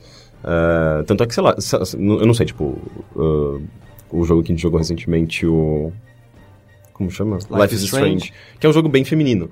Ah, eu acho que ele tem essa, esse poder de abrir portas, sabe? Tipo, de tornar o jogo mais. aliás, o meio de videogames mais aberto, sabe? Tipo, uma, uma garota joga aquilo, ela se sente representada. Por mais que, os, sei lá, os criadores sejam homens. Ah, mas eu, eu não sei, tipo, eu acho que a gente tem cada vez mais jogos desse tipo e acaba sendo mais acolhedor, sabe, pra pra mulheres. E eu acho que por mais que tenha essa, essa, essa, essa perspectiva do negativa do, do, do- desse público que não quer a presença feminina, eu acho que tem um lado muito mais forte, mais valioso, que está sendo muito mais. eh, eh, não sei, está enriquecendo melhor. Eu, eu eu não sei. É, Tipo, isso nem sei se é discussão pra esse podcast, é mais pro outro, mas. Quando você tem pessoas apoiando um, movimento que, mesmo que não seja ele fazendo ameaças de morte, tem parte desse grupo que faz ameaças de morte, eles acham que é um. É só acontece e tá ok você continuar com esse mesmo nome desse movimento, porque você acha que aquelas pessoas não estão necessariamente representando você. Essas pessoas estão, de certa forma, achando que é ok ameaças de morte, que é meio que parte do percurso. Como você vai dialogar com essas pessoas? Quando elas acham que isso, sabe, é- ah, acontece, é normal. Sabe, como... é- quando tem pessoas que até hoje continuam batendo na tecla sobre ética, quando nu- tudo que... Todas as acusações foram provadas como falsas e não há nenhuma base ali. Eu sinto que não há diálogo a ser feito. Eu Então, acho que eu as pessoas acho. que continuam pensando daquele jeito vão continuar e essa discussão Elas, elas, não adiantou nada. elas vão, não, elas vão ser banalizadas, simplesmente. Elas vão ser ignoradas e sufocadas e. ah, elas Eu não acho que isso tá acontecendo. Eu acho que sim. As, é, que- as, as pessoas estão dando atenção a- a- ao, ao público que ainda acredita que existe, tipo, corrupção e que as mulheres, elas recebem, sei lá, tipo, têm benefícios. No Assim, nosso meio, não, mas, sei lá, procura a hashtag no Twitter. Você vai ver várias pessoas discutindo dentro dos grupos que eles formaram e dentro de fóruns Sim. como o 8chan, que, tipo, sim, não, pra eles a discussão continua ativa. mas eles são continuam- irrelevantes. É, a- talvez mercadologicamente, sim, beleza, eles não têm relevância nenhuma. Nenhum dos sites que criticam o Gamergate sofreu baque de visitas, por mais que as pessoas adorem olhar para aquele Alexa Rankings e acharem que tem alguma relevância aquilo. Tipo, todos os sites, sabe, Polygon, ah, Kotaku, todos mostraram um crescimento de visita. Mas o, o lance não é mercadológico, o lance é mais social, a quantidade de Uhum. pessoas afetadas por isso, que fugiram dessa indústria e com, com razão, assim. com- Porra, quantas vezes ano passado você olhava para essa indústria e falava, não, eu não quero ser associado com Uhum. essas pessoas de maneira nenhuma, assim. Quantas pessoas próximas a nós, que você achava que você conhecia, falava, não, esse cara é inteligente. E aí, de repente, você via apoiando aquilo e falava, nossa, mas por quê? Cê- videogame é tão core a sua identidade, se sente tão fragilizado por qualquer coisa que ameace isso.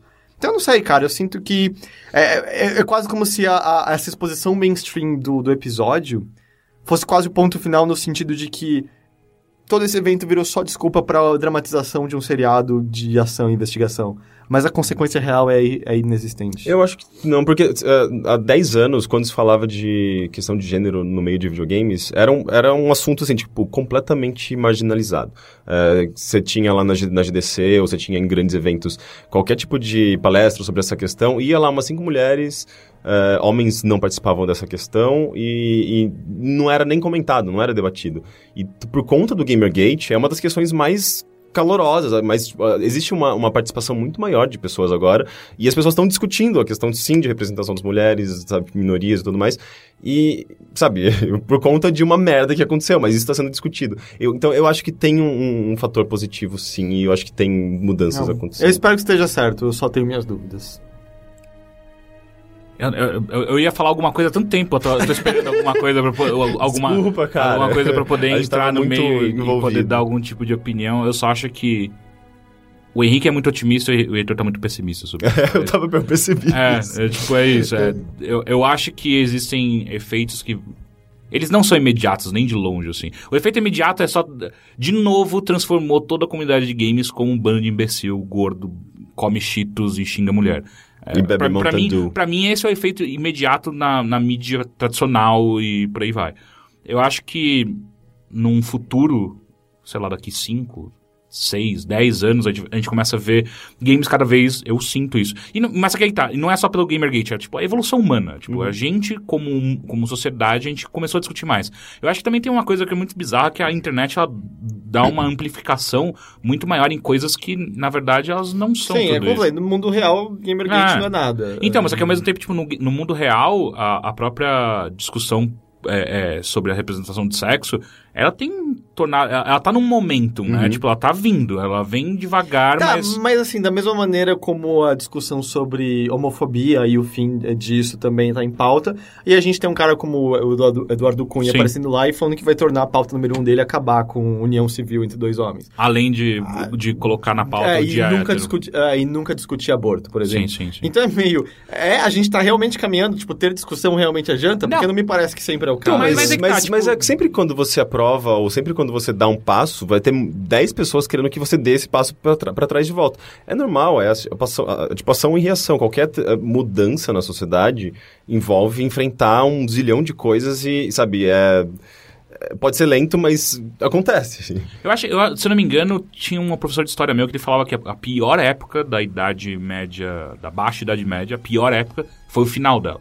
É onde foi, onde, onde todos os embates mais sangrentos e, a, e, a, e, e toda a, a questão autoritária por trás, por trás da, da- da- dos reis e da igreja e por aí vai, o mais pesado foi no final, é quando tá acabando, porque Sei lá, existe até uma, até um, Tipo, é uma última uma defesa, poética, é, uma poética do tipo, é, é- é- eles estão fazendo de tudo agora. Agora, agora eles estão jogando todas as Porque armas eles porque estão perdendo. é, eu, eu sinto isso, sim.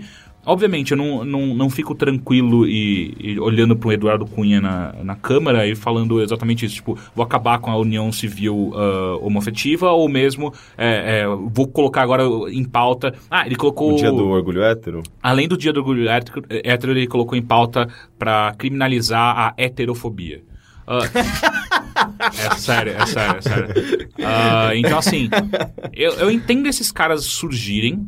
É- Eles são completamente malucos. Só que o, que o que acho que é importante a gente lembrar é que a sociedade como um todo, eu pelo menos percebo isso, existe uma conversa que não. Eu não lembro disso há cinco anos atrás.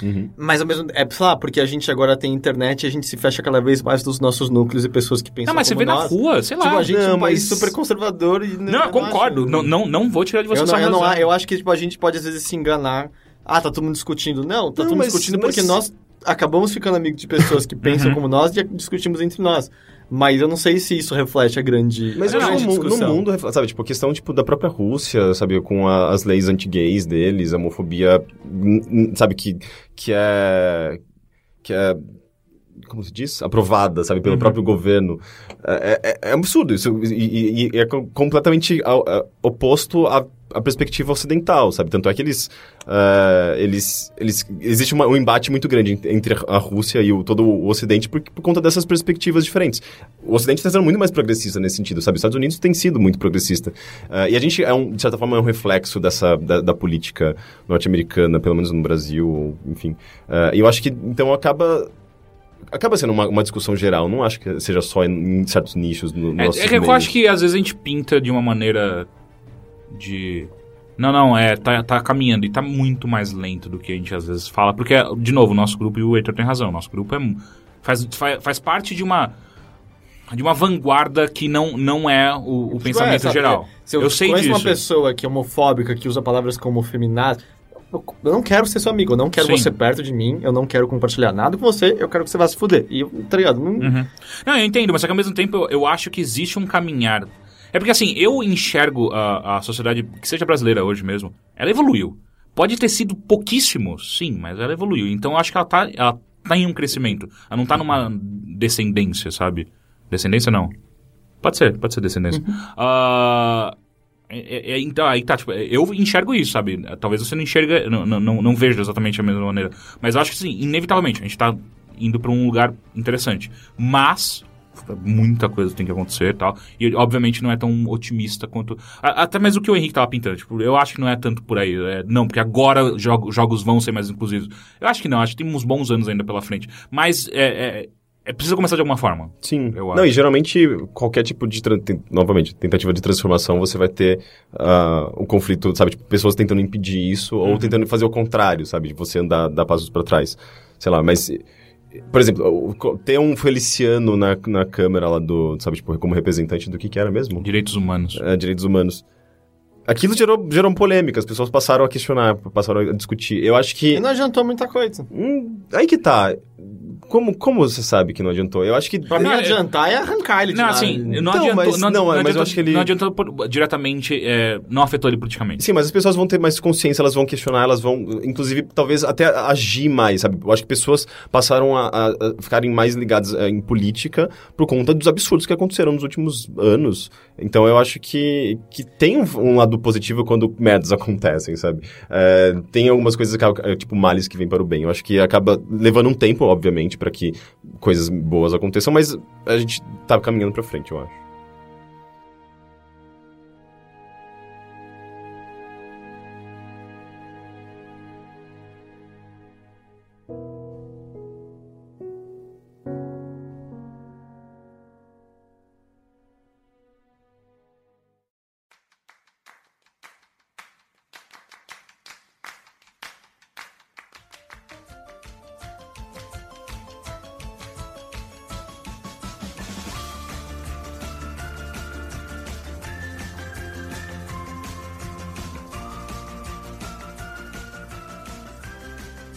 Você assistiu mais alguma coisa, Heitor? Assisti.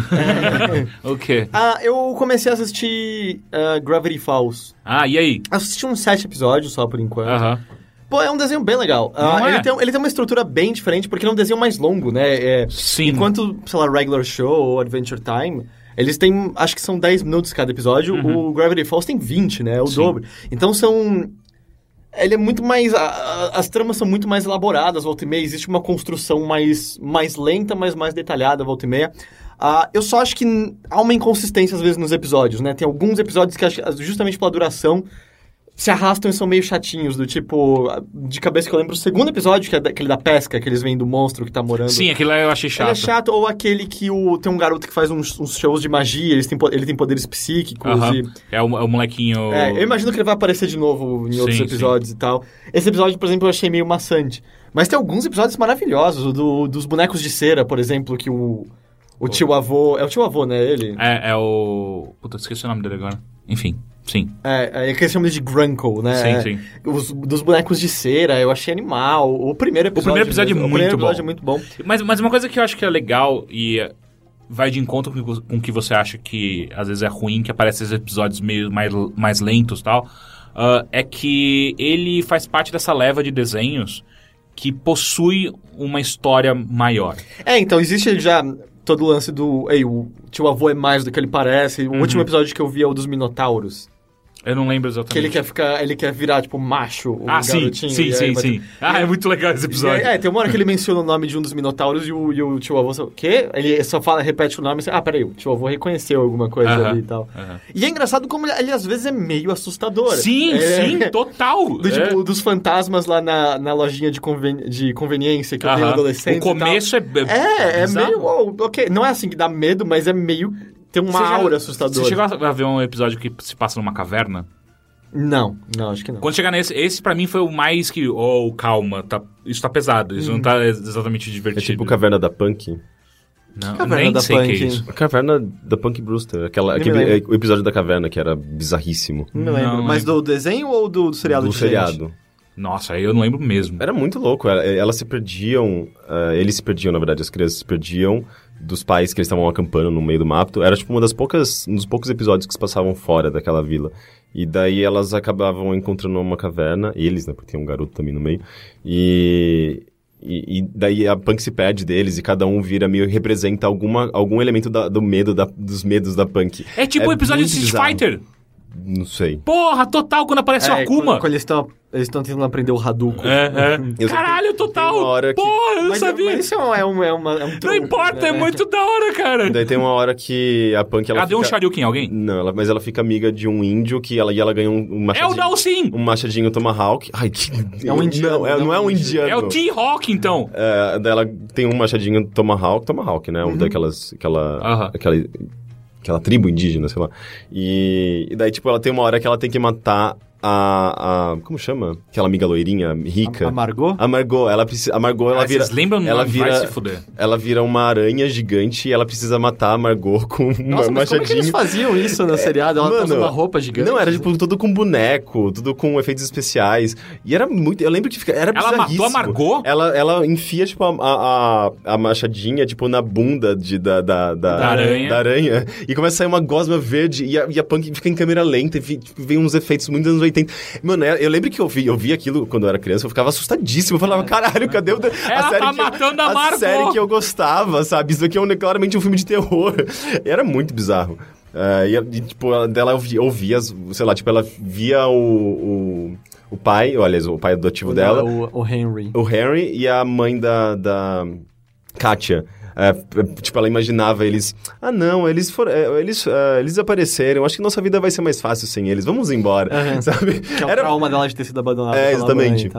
é angustiante Nossa, esse episódio. nunca, acho que esse episódio eu nunca vi. É, não, procura depois no YouTube. A coisa cara, que me é mais marca legal. desse seriado é a Katia ficando presa na geladeira. Sim, eu acho que é o episódio mais marcante de todos, era demais. E. Mas assim, é um bom desenho, ele é engraçado, tem umas ótimas piadas. E o que eu acho que eu mais gosto nele, e o tempo alongado dele permite isso, é como progressivamente as várias figuras daquela cidade vão se tornando conhecidas a você sem que os episódios se foquem nelas. É um que é meio de Simpsons até nisso, e Sim. os desenhos como Adventure Time tem também, em que, sabe, eles vão aparecendo sempre como secundários, mas eles vão aparecendo cada vez mais e mais. Então você vai conhecer, tipo, aquele lenhador fortão, ou aquele magrelinho meio afeminado. E aí que você eu acho começa que claramente parece um personagem gay, sem Sim, eles não, ele- que- ele- eles possuem dois personagens gays. é. Aliás, um casal gay e um outro personagem gay. Isso eu acho muito legal na série.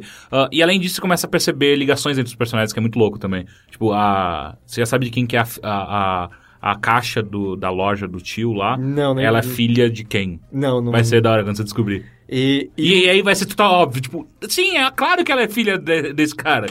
e- Mas assim, é, uma- é um desenho bem legal. Tô assistindo, tá no Netflix, tô assistindo de pouco em pouco. Aham. Mas vou dizer o que eu adoro nele, muito. Eu acho a apresentação dele animal. É a melhor abertura, Cara, né? e os efeitos de luz naquela apresentação e, e o, as pequenas imagens usadas pra mostrar o mistério. Eu adoro aqueles olhos dentro do pote virando Sim. todos de uma vez pra tela. É muito bonita, muito, muito bonita aquela apresentação. E é bizarro que daí, a primeira vez que a gente assistiu o primeiro episódio, rolou essa apresentação e a Giovanna ficou, caralho, que bonito. E aí, Disney, tipo, what? Não tem nada a ver com o desenho da Disney. É um desenho, é um desenho muito legal. Eu- E eu- quem, quem faz a voz da Mabel é a mesma menina que faz a voz da filha do Bob's Burger.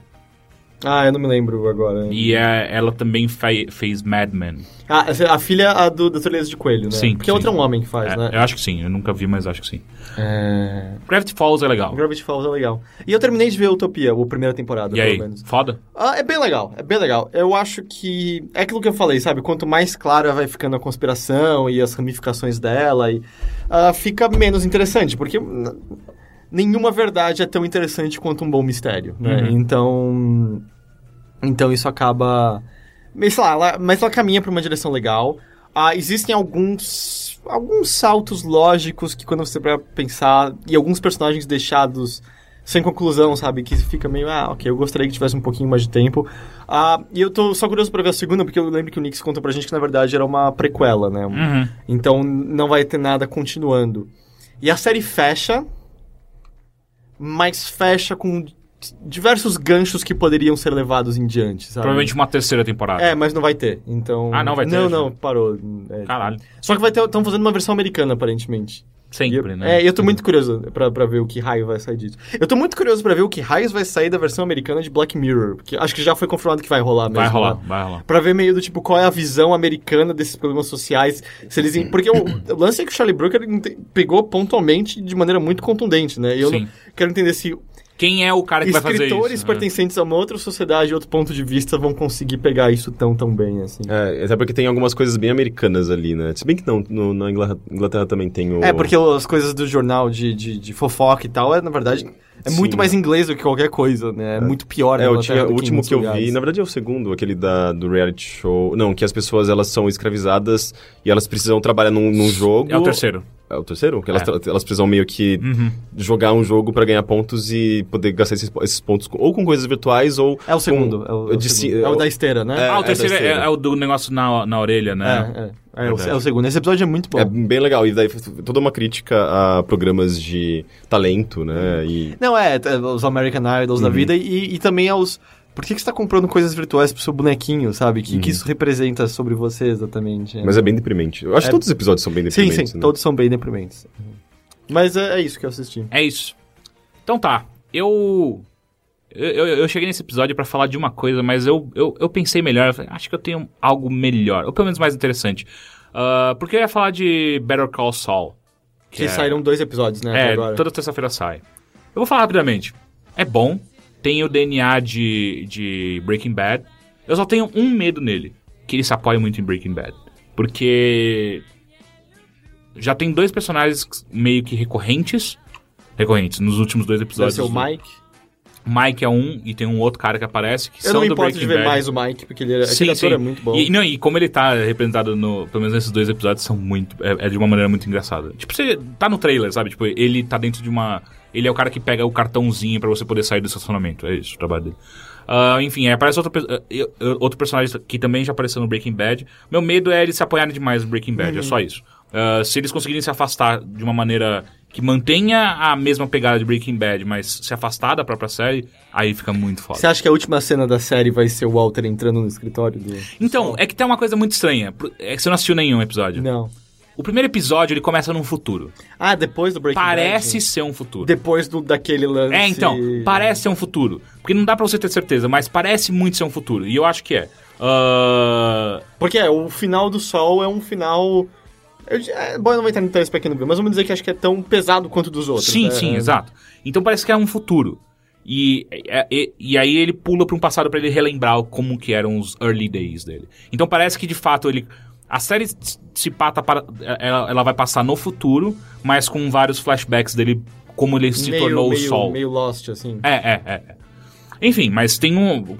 O ator que faz o Sol, é- é, a gente descobriu, ele também é produtor da série. Ah, é. É. Ele é um comediante, né? Ah, é? Ele é. Não sabia. Ah, mas enfim, é, ele é um puta ator legal, Ele é eu gosto legal. dele. É, o Sol é um ótimo É. personagem. E, é. e o Sol é um ótimo personagem. Puta que pariu. No segundo episódio, ele. Ele é o perfeito. ah, como é que chama? É, o- é o perfeito Snake Oil Sales, saca? Salesman. É aquele cara que é a lábia em pessoa. Ele entende com quem que ele tá falando, com o interlocutor dele. Ele entra na cabeça do cara da maneira que você olhando de fora é só engraçado. Tipo, é impossível o cara não tá percebendo que ele tá fazendo isso, que ele tá mexendo com, com, com o cérebro do cara. Ele entra e salva as pessoas, você fica. Como que ele fez isso? tipo, ele é claramente um charlatão, mas ao mesmo tempo ele tem uma lábia que nenhum outro cara Ah, tem. eu, eu sempre achava isso um aspecto muito exagerado. Era. Eu, eu entendia o que, eles, que- o, o que eles queriam construir com esse personagem, mas era sempre muito forçado. Cara, parece. eu entendo isso. E eu, eu também sentia até a primeira vez que eu viajei aos Estados Unidos. E você vê literalmente propagandas idênticas ao É. do Sol no seriado, outdoors, assim, advogados aqui no de Brasil portas de também, cadeia. né? Mas é que eu nunca vi de maneira tão explícita, sabe, em outdoor, em propagandas da TV. Como, Los Angeles como- tem pra caralho, Era, era- pra e você caralho. olhava e falava assim, obviamente que é um, é um canastrão, obviamente que esse cara não presta. E ainda assim, em todo lugar. É, até meio que tira um pouco do valor, da mesma maneira como as propagandas de GTA perdem um pouco o valor quando você vê que elas são. Não há tanta crítica quanto meio que só copiar e colar aquelas Ah. propagandas e colocar ali, sabe? É, mas aqui no Brasil do tipo, você tem multa, ligue para não sei o que, não sei o que. Ou, Mas sei lá, não- os não- agiotas, enfim. Mas você não vê, eu sinto que, sei lá, na, em horário meio nobre da televisão, com propagandas pagas, Sim, assim, pra sim. essas pessoas, ou, ou de maneira tão incisiva. Mas sim, a gente tem de multas, ou a gente tem cogumelos É do que, sol sendo é que vendidos, lá e- é, é muito comum você ligar a TV e aparecer um cara. Você está preso e você quer sair rápido da TV? Ligue pra mim, eu te ajudo. É meio caro, mas você vai sair daí rápido. E é tipo, cara, ele tá claramente falando que ele vai burlar o sistema Uhum. judiciário pra fazer isso, mas enfim. Mas Ah, e, e o, e o Sol é total isso. Eu gosto muito desse personagem. São, Ele são, ele- são perfini- per, Caramba, Personificações. personificações daquelas placas de é, vendinhas de produtos naturais que você vê no Largo da Sim. Batata, que é cura impotência, lordose, É. escoliose, É. pedra no rim, é tipo, uma pedra, é, tipo, cura tudo aquela planta. E. E ele tá- mas só que uma coisa que ele tá, ele tá muito legal é que o DNA do, do, do Breaking Bad tá ali ainda, porque ele é. Que série. Que, que roteiro foda de apresentar personagens incrivelmente densos e falar assim: você não vai conhecer essa porra, você vai ter que assistir esse, esse seriado inteiro pra você conhecer esse personagem, sabe? Que você olha pra um personagem que ele realmente tem uma vida, não ao contrário dos outros seriados que a gente tá acostumado a assistir, que, ah, é ok, ele é bidimensional, sabe? Ele é um. Esse é o mal, esse é o ruim, é, esse, esse é o mal, esse é o bonzinho, e eles vão brigar no final. Não, cara, o, o próprio Sol, sabe? O Sol é o perfeito, ele, tal qual o Wa- Walter White, ele é o perfeito anti-herói, sabe? É muito, Mas eu acho que. louco. Aí que tá. É uma coisa que eu acho que eu não gostava. Eu, eu li um textinho breve do, do Xavier que escreve sobre novelas, sobre TV em geral. E, e ele, ele falou, falou uma coisa que eu entendi porque eu não gosto tanto de Breaking Bad. Que é também o motivo dele não gostar tanto de Breaking Bad. Ele detesta todos os personagens. Eu não, mesmo os personagens que, que tem mais, sei lá, tipo, a, a mãe, como que se chama? A, A Skyler. Skyler.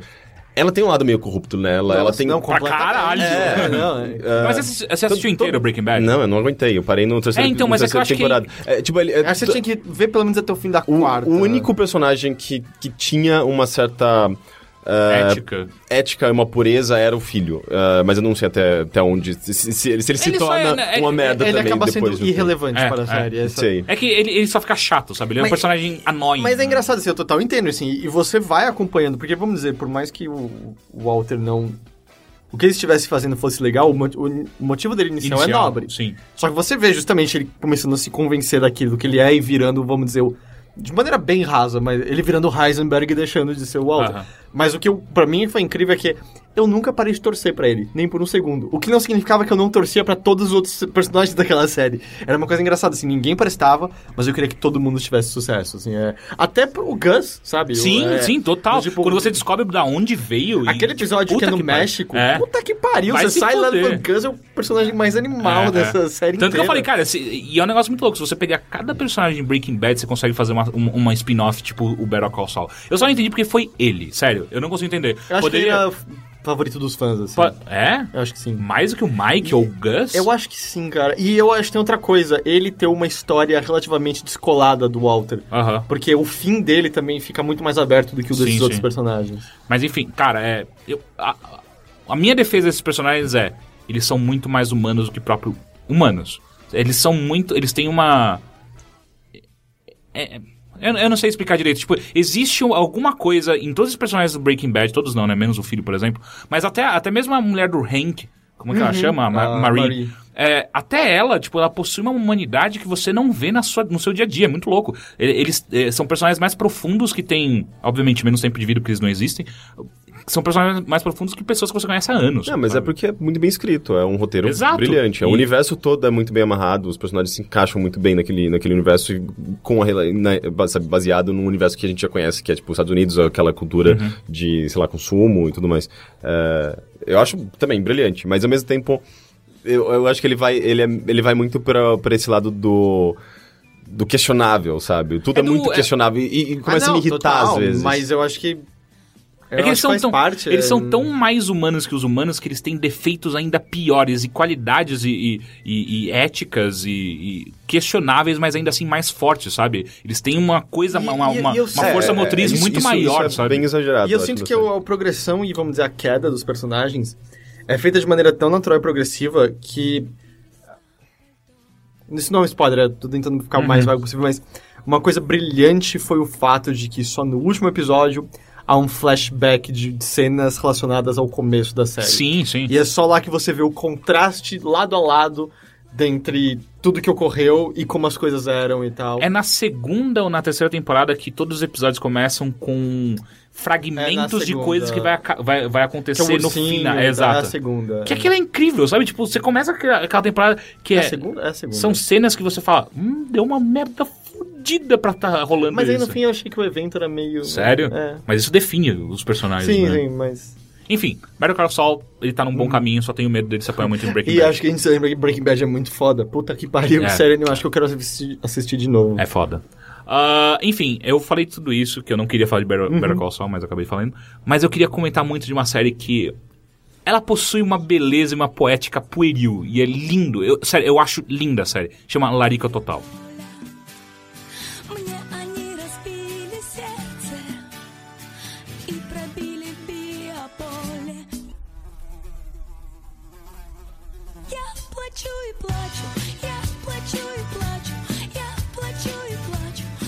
Eu não sei o que é larica total. Não, não acredito. Você não gosta de Larica Total? É horrível. Eu não sei o que é larica total.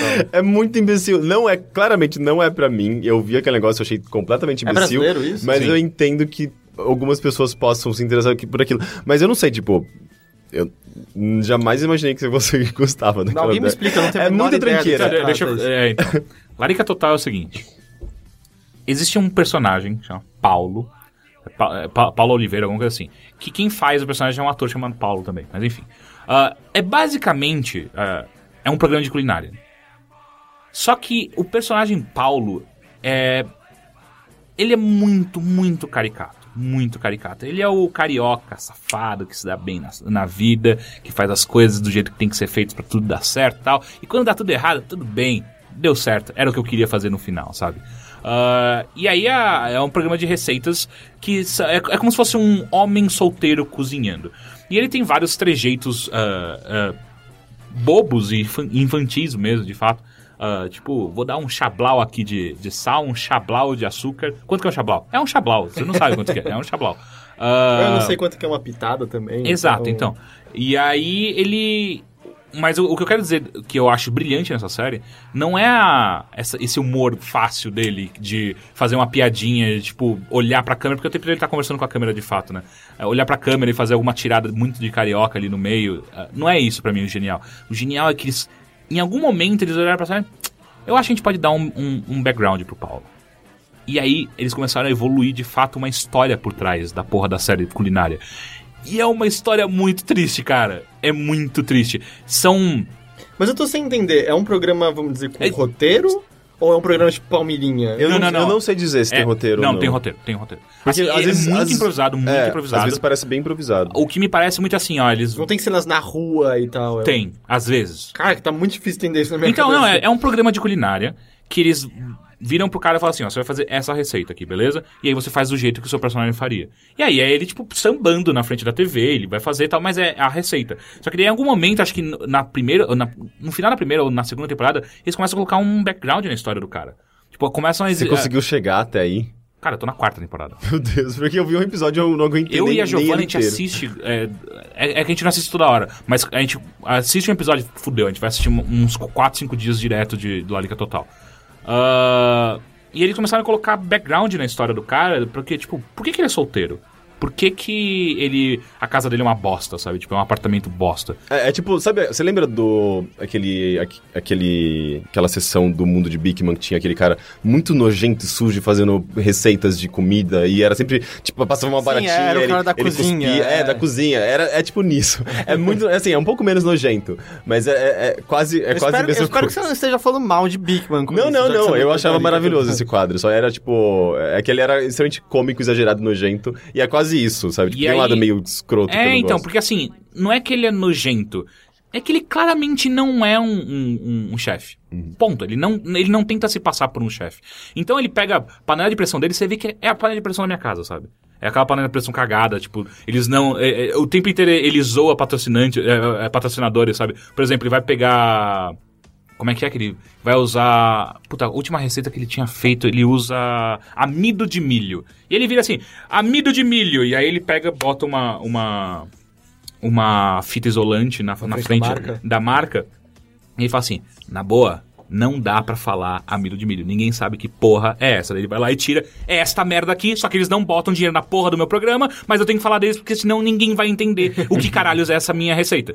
É, e ele tem essa pegada dele, sabe? Tipo, foda-se. E é muito engraçado que tem várias vezes você percebe que ele tá claramente olhando pro cara atrás, sabe? Pro diretor. E rindo os dois juntos, sabe? Da merda que ele acabou de falar. Mas, o- de novo, o que eu acho. O que eu, Parece que tem uma pegada meio MTV anos 90. esse Sim, programa, sim, assim. total, total. Ele é do Canal Brasil, ele, ele surgiu em 2009, eu acho. Mas ele passou no Multishow também, né? Ou passou? Então, eu não sei, eu sei que agora ele tá no Netflix. Dá pra você assistir tudo no Netflix. Ah, que aliás, quando eu descobri aquilo, eu falei, caralho, até que enfim. Porque eu tinha, quando era em 2009, eu assisti alguns episódios. Eu falei, cara, tem uma coisa legal aí nesse negócio. E aí agora eu tô assistindo tudo, e aí eu tô descobrindo essa, essa criação de um personagem real, sabe? Porque o que acontece é, todo episódio tem uma, uma, uma receita, invariavelmente.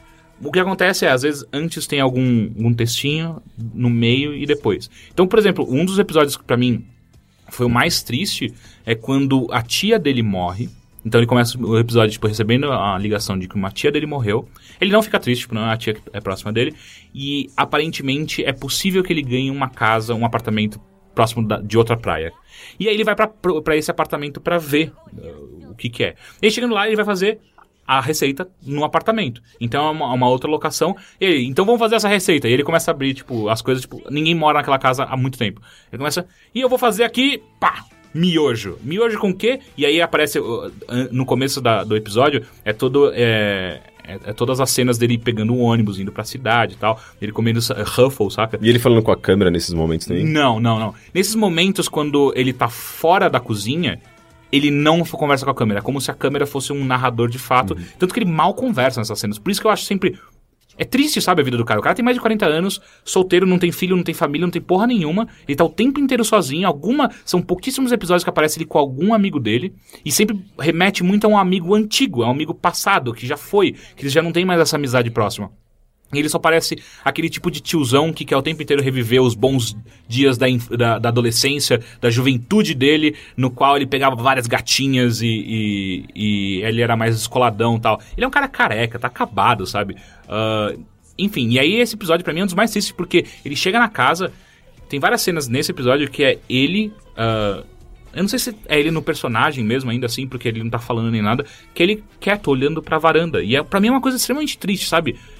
Porque me parece muito que é o cara olhando, tipo, o que, que aconteceu com a minha vida, sabe? Tipo, em que momento que eu virei esse personagem que é um chefe de cozinha bosta e eu não tenho nada, nada, zero na vida. Então é aí, tipo, é esse apartamento. E aí no final ele não ganha apartamento.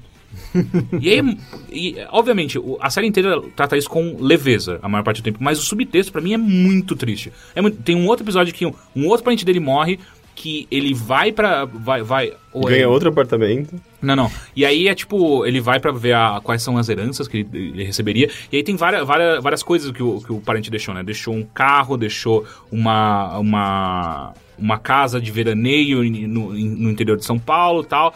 E aí vai ele e mais dois primos, que não se falam nunca. E isso, tipo, é, é o final do episódio depois que ele já fez a receita dele. Ah, e aí os dois primos. E aí vem o, o advogado e vai ler o, o, te- o testamento do tio. E aí quando eles leem, ele lê, o que ele ganha é uma mobilete. Tipo, todo mundo ganha coisas fodas, são caras mais jovens, ele ganha uma mobilete. Cara, pra mim aquilo, é sério, corta o coração, cara. Tipo, o cara tá o tempo inteiro na merda e o que ele ganhou é uma mobilete.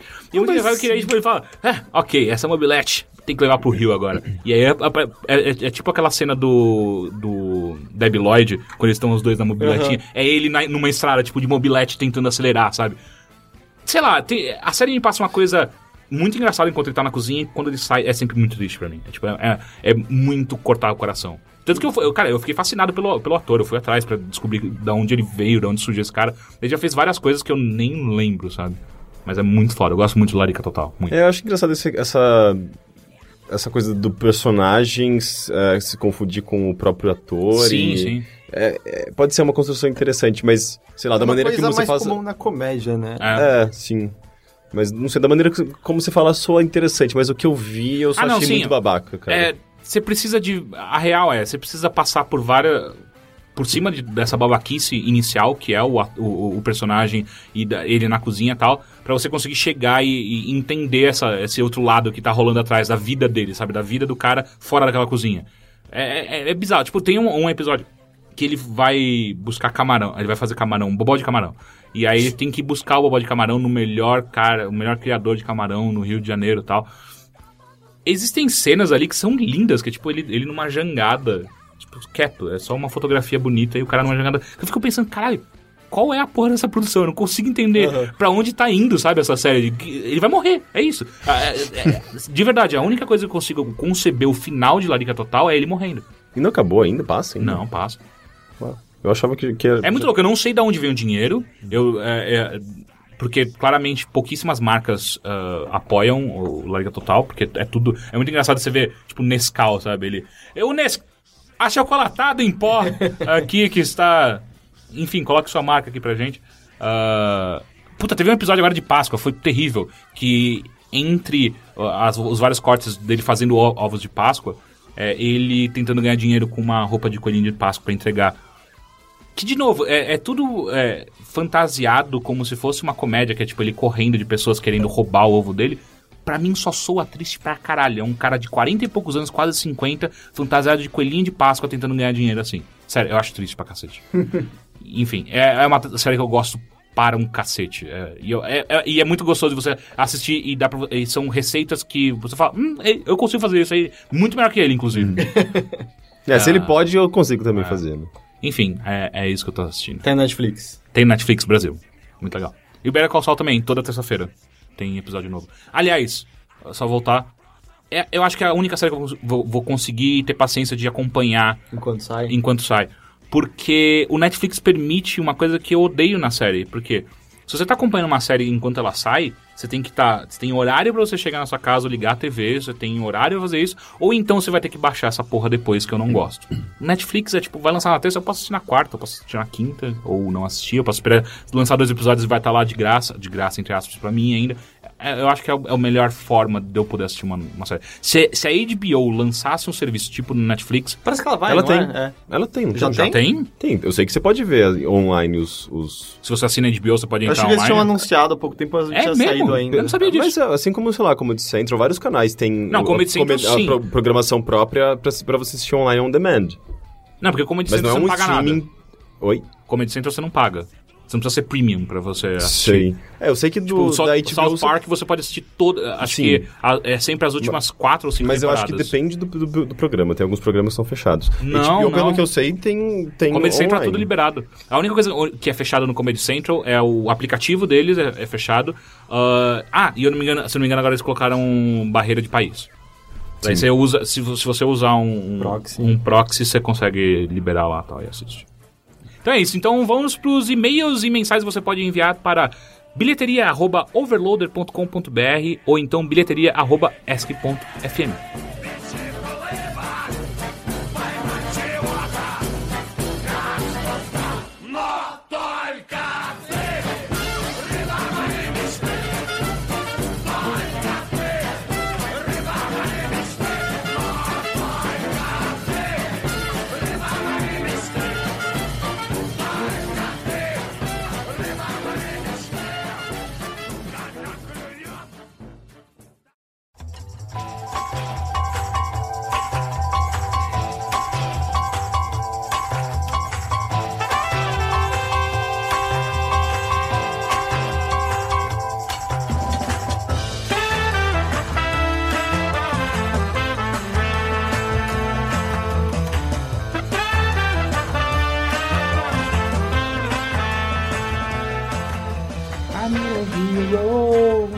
Eu não lembro, não sei como que é. Não, eu sei, eu sei a melodia. Got to be fast. Got to be the poor banana. I need a hero. Lembra tanto Saints Row 3 quanto Shrek 2. Não, eu, eu, eu lembro do show dela que eu tinha, que eu tinha Nossa, falando em. Shrek, a, a Giovanna tava assistindo. Ela tava fazendo um. Como é que chama? É, aquele esquema? É, audição. Ela tava fazendo uma audição. E aí ela, ia, ela cantou uma música do Shrek o musical, né? E é legal, Shrek musical. Eu nem sabia que existia. Também não. É, é legal. Então vamos lá para a primeira pergunta que quem enviou foi Paulo Pinheiro de Campinas, São Paulo. Fala galera, gostaria ajuda de vocês para esclarecer uma dúvida a respeito do repasse dos artistas sobre os filmes produzidos. Como o cinema está cada vez mais caro e, pelo menos em Campinas, está cada vez mais difícil encontrar sessões legendadas, nada contra os dubladores, apenas minha preferência, certo? Pela- para animações. Eu acabo escolhendo muito mais sobre quais filmes ver no cinema hoje em dia, não mais simplesmente o lançamento de algo esperado. Até porque tem- nem todos os filmes tra- trazem experiências diferentes de assistir no surround e tela grande, para compensar as cadeiras não muito confortáveis e o também caro estacionamento do shopping. Novamente, em Campinas é onde estão os cinemas. Como exemplo, este mês tivemos no cinema A Teoria de Tudo e Birdman, dois filmes que eu queria ver, mas acabei escolhendo esperar para ver em casa. Mas eu fiquei, mas eu fiquei pensando o quanto estou deixando de apoiar quem trabalhou no filme. Já estamos acostumados a ver as estatísticas sobre o, des- o desempenho de filmes no cinema, mas não está claro para mim como funciona a média de desempenho em outras mídias como comprar o filme em DVD, Blu-ray ou digital, locação do filme em DVD, Blu-ray ou digital, assinatura de streaming como Netflix, TV por assinatura. E aproveitando, como vocês tratam essa questão do cinema? Perdão, eu não entendi direito. Ele quer saber qual- como que funciona a distribuição de lucro ah, pra coisas como aluguel do filme, ah, o streaming. Mas para os artistas que trabalharam no filme, É. até onde eu sei, vai de contrato para contrato, não é? Não tem um lance que, por exemplo, o Robert Downey Jr., para fazer o filme é barato, mas aí ele ganha dinheiro baseado na bilheteria. Aí quando ele faz, tipo, Avengers, ele acaba ganhando mais do que todo mundo. Por... Algo assim, eu não lembro da notícia. É, além de ir pra contrato, uma coisa que você precisa ter em mente é que é sempre pouquíssimo. É, assim, o, o serviço de streaming Netflix. ah, eu, eu, eu pego como música, o radio, Spotify, todos esses serviços são cem- é, é, os milésimos de centavos que eles dão pra cada vez que essa música toca de um artista, passa- repassa pro artista de fato. Porque a maior parte sempre vai pra produtora primeiro e depois vai pros artistas, por aí vai. Ah, Mas a divisão disso é diferente, né? De um de ir ao cinema. de- Sim, sim, sim, sem dúvida nenhuma. Mas eu não sei dizer como funciona, não sei como dizer como funciona no Brasil. É, eu não sei porque você achou que, você sabe, que a gente saberia Eu disso. também não faço a menor Ah, ideia. o que a única coisa que ele fala sobre, sei lá, a questão de se sentir responsável de não estar dando dinheiro pro cinema Uhum. e tal. Eu acho que assim, você não usando, consumindo produto pirata, você não, você não precisa ter esse medo, eu acho. É, não, e eu sinto a responsabilidade, pra mim, tá- é o contrário. É o cinema que tem que conseguir se tornar atraente pra você. Você não ir, não pagar porque você acha que não vale, É acha bom. caro. Na verdade, eu acho que é o melhor protesto. É você dizer, meu dinheiro não vale tudo isso. Eu só pago meia. Eu, eu tenho, eu tenho cartão Itaú e tem uns cinemas aqui em São Paulo que aceitam... é, Uhum. Você paga meia entrada quando você paga o Itaú. ah, porque eu também não gosto de falsificar carteirinha de estudante, como uma galera faz. Acho meio... E tem tantos, tantos programas, ah, né, tipo de, de operadora de, de É, telefone, de sim, banco, que você que você consegue consegue pagar pagar meia. meia. Mas é, eu também, eu acho o preço inteiro de uma entrada de cinema absurdo. Lembrando, na verdade, que ainda o cinema, até onde eu sei, a maior parte da grana vem da, da bombonière dele, Uhum, né? Não do. uhum. Mas. Mas eu acho que não, você não tem que se sentir culpado disso. Não é sua obrigação garantir que o cinema continua funcionando. É a obrigação, na verdade, do cinema voltar a ser atraente a você ah, e fazer com que vale a pena pagar o, o ingresso. E eu realmente acho, acho muito caro. Volta e meia não vale a pena nem um pouco. É, depende do cinema também, né? Tem cinemas, sei lá, cinema de shopping tendem a ser bem mais caros do que alguns cinemas, ah, sei lá, tipo aqui em São Paulo, por exemplo. ah, você tem aqueles cinemas. É que cinema de rua quase não existe mais, né?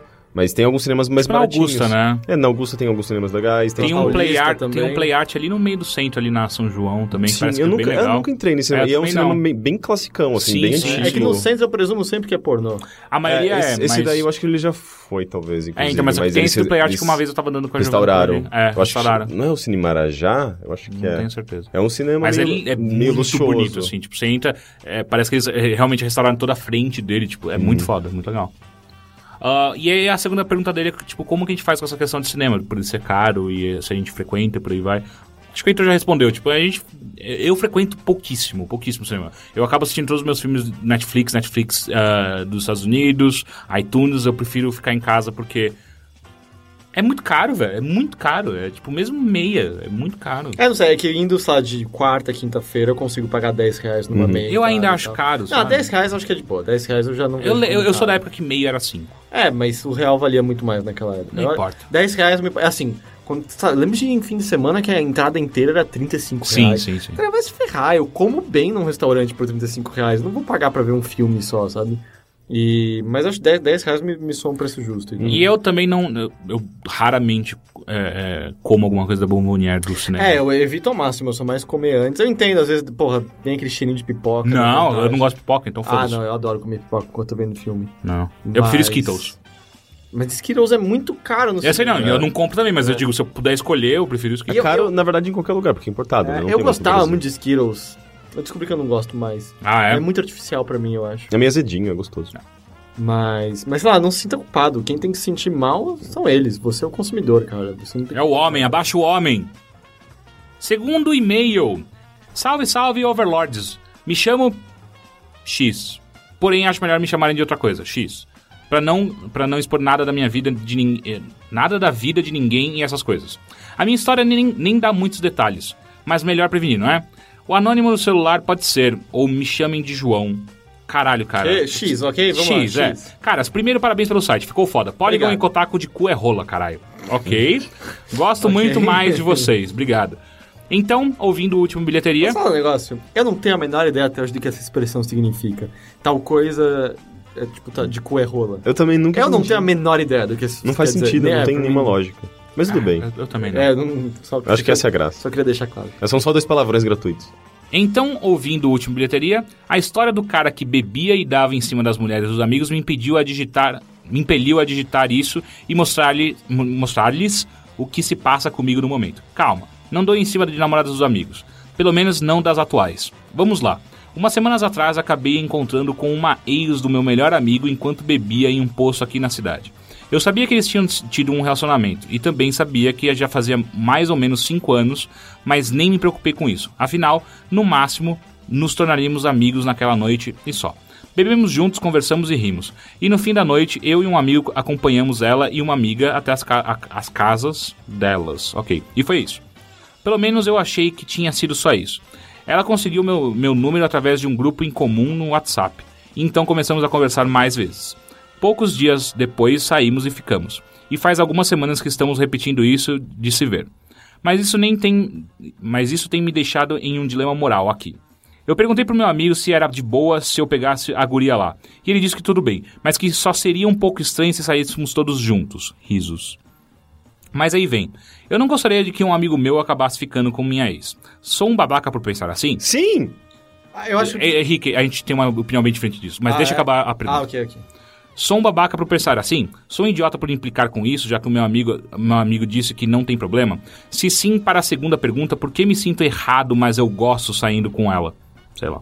Devo, devo parar de me preocupar com essas coisas? Enfim, acho que é isso. Perdão. Ah, perdão se não, se não expliquei direito. Prolixidade não tá na minha lista de skills. Continue com o bom trabalho, Caio, Henrique e Heitor. Um beijo e um abraço de um fã que se considera amigo de vocês por já ter bebido, tecnicamente, com vocês. Beber ouvindo o podcast onde vocês bebiam, quase um drinkception. Passar bem. PS. Fiquem tranquilos, apesar de considerar vocês amigos, não irei atrás das suas ex-namoradas. Ok? PS2. Vocês deviam realmente chamar o evento Overloader de Overdose. Porra, seria incrível. Eu até ia, ia me, me, me locomoveria até São Paulo pra ir.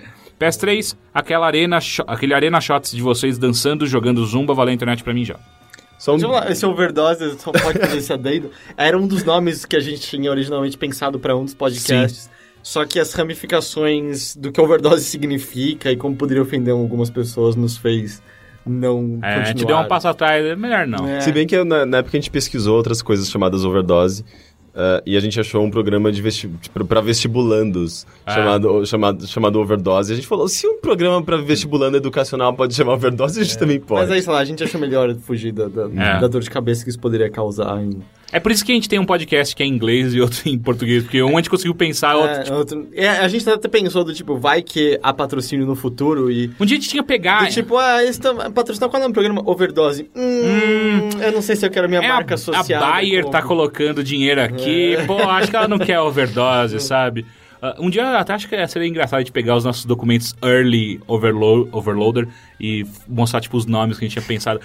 Ah, principalmente a discussão entre Henrique e Heitor tentando Foi ver. demais aquilo. Era ridículo, eu, eu tive que sair da discussão. Eu falei, eu não quero saber Ah, o que você foi ignorado. só- Você, tava puto. Sim, eu tava puto porque eu odeio, eu odeio brainstorm, eu odeio, acho chato. Eletrópole. Eletrópole é, um nome Eletrópole. Não, esse nome é. Eletrópole é muito bom. Ruptura de cristais. né? Cultura de cristais. É, sabe, foi nesse nível. Mas enfim, vamos pra, pra, pro e-mail. Já respondendo, já que eu já respondi, é, eu só quero expor a minha, meu ponto de vista. Hum. Eu acho que não, se, é, se é um negócio superado, que você, sabe, tipo, você tá pegando a garota que é ex-namorada de um amigo seu, e há cinco anos eles, trepa- eles terminaram. Cinco anos é tempo suficiente pra eles terem resolvido que eles tinham dependências e, ah, sabe, não existe nenhum elo, nenhuma relação entre eles.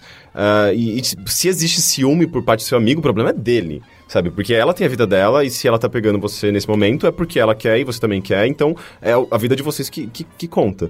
Ah, agora, se fosse uma coisa recente, eu acho que eu, eu estaria, sabe, me opondo a esse tipo de relacionamento, porque ia gerar problema, assim, com seu amigo e tudo mais. Ah, ela mesma talvez poderia, pudesse também ter algum, alguma, alguma relação com, o seu, seu, seu amigo e tal. Então é isso que eu acho, sabe? Eu acho que ele tá colocando minhoca na cabeça desnecessariamente. Ainda mais que o amigo falou que tudo, tudo bem. Mas você não, res- você não respondeu exatamente a pergunta dele. Hum. Ele perguntou que ele não gostaria dessa situação, se fosse com ele. Se, Então, mas- se o amigo dele estivesse saindo com, a namo- com uma ex dele. Mas por que que ele não gostaria? Eu acho Ué, que isso... É, ele- é o que ele tá falando, é- ele não falou por quê. ele, ele tem que rever algumas coisas, então, porque, tipo, ciúme, você, eu acho que você. Tem um, faz um sentido você ter ciúme num relacionamento que tem a ver com você querer preservar ah, aquela pessoa e, tipo, mantê-la próxima de você e preservar o seu, seu relacionamento. Acho que um pouquinho de ciúme é, é- é saudável. É, agora, quando você não tem mais nenhum tipo de compromisso com aquela pessoa, ciúme não é saudável, sabe? É, eu acho que você não, você não tem que... Você não, você não pode, você não, você não deveria se incomodar com o fato de alguém estar ficando com o ex-namorado seu, ex-namorada é, é, sua, porque você não tem mais compromisso com aquela pessoa, sabe? Amo- Amoroso, sexual, que seja.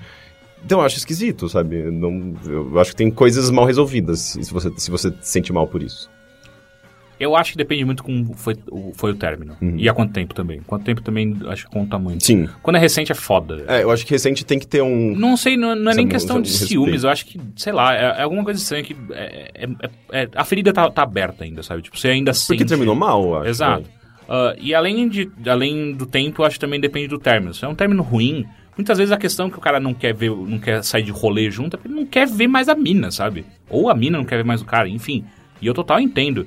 É, eu acho que relacionamento com ex é, é, é foda. Você é um puta amigo seu, sabe? Tipo, é foda, é foda do, do ponto de vista de.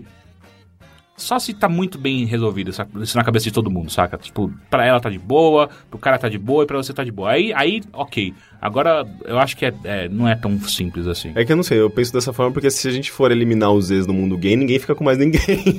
porque é um ovinho, né? Todo mundo se conhece e, a relação é, tipo, entre as pessoas é tudo muito próximo, assim, todo mundo é muito próximo de alguma forma. Então, invariavelmente você vai pegar o ex de algum amigo seu, sabe?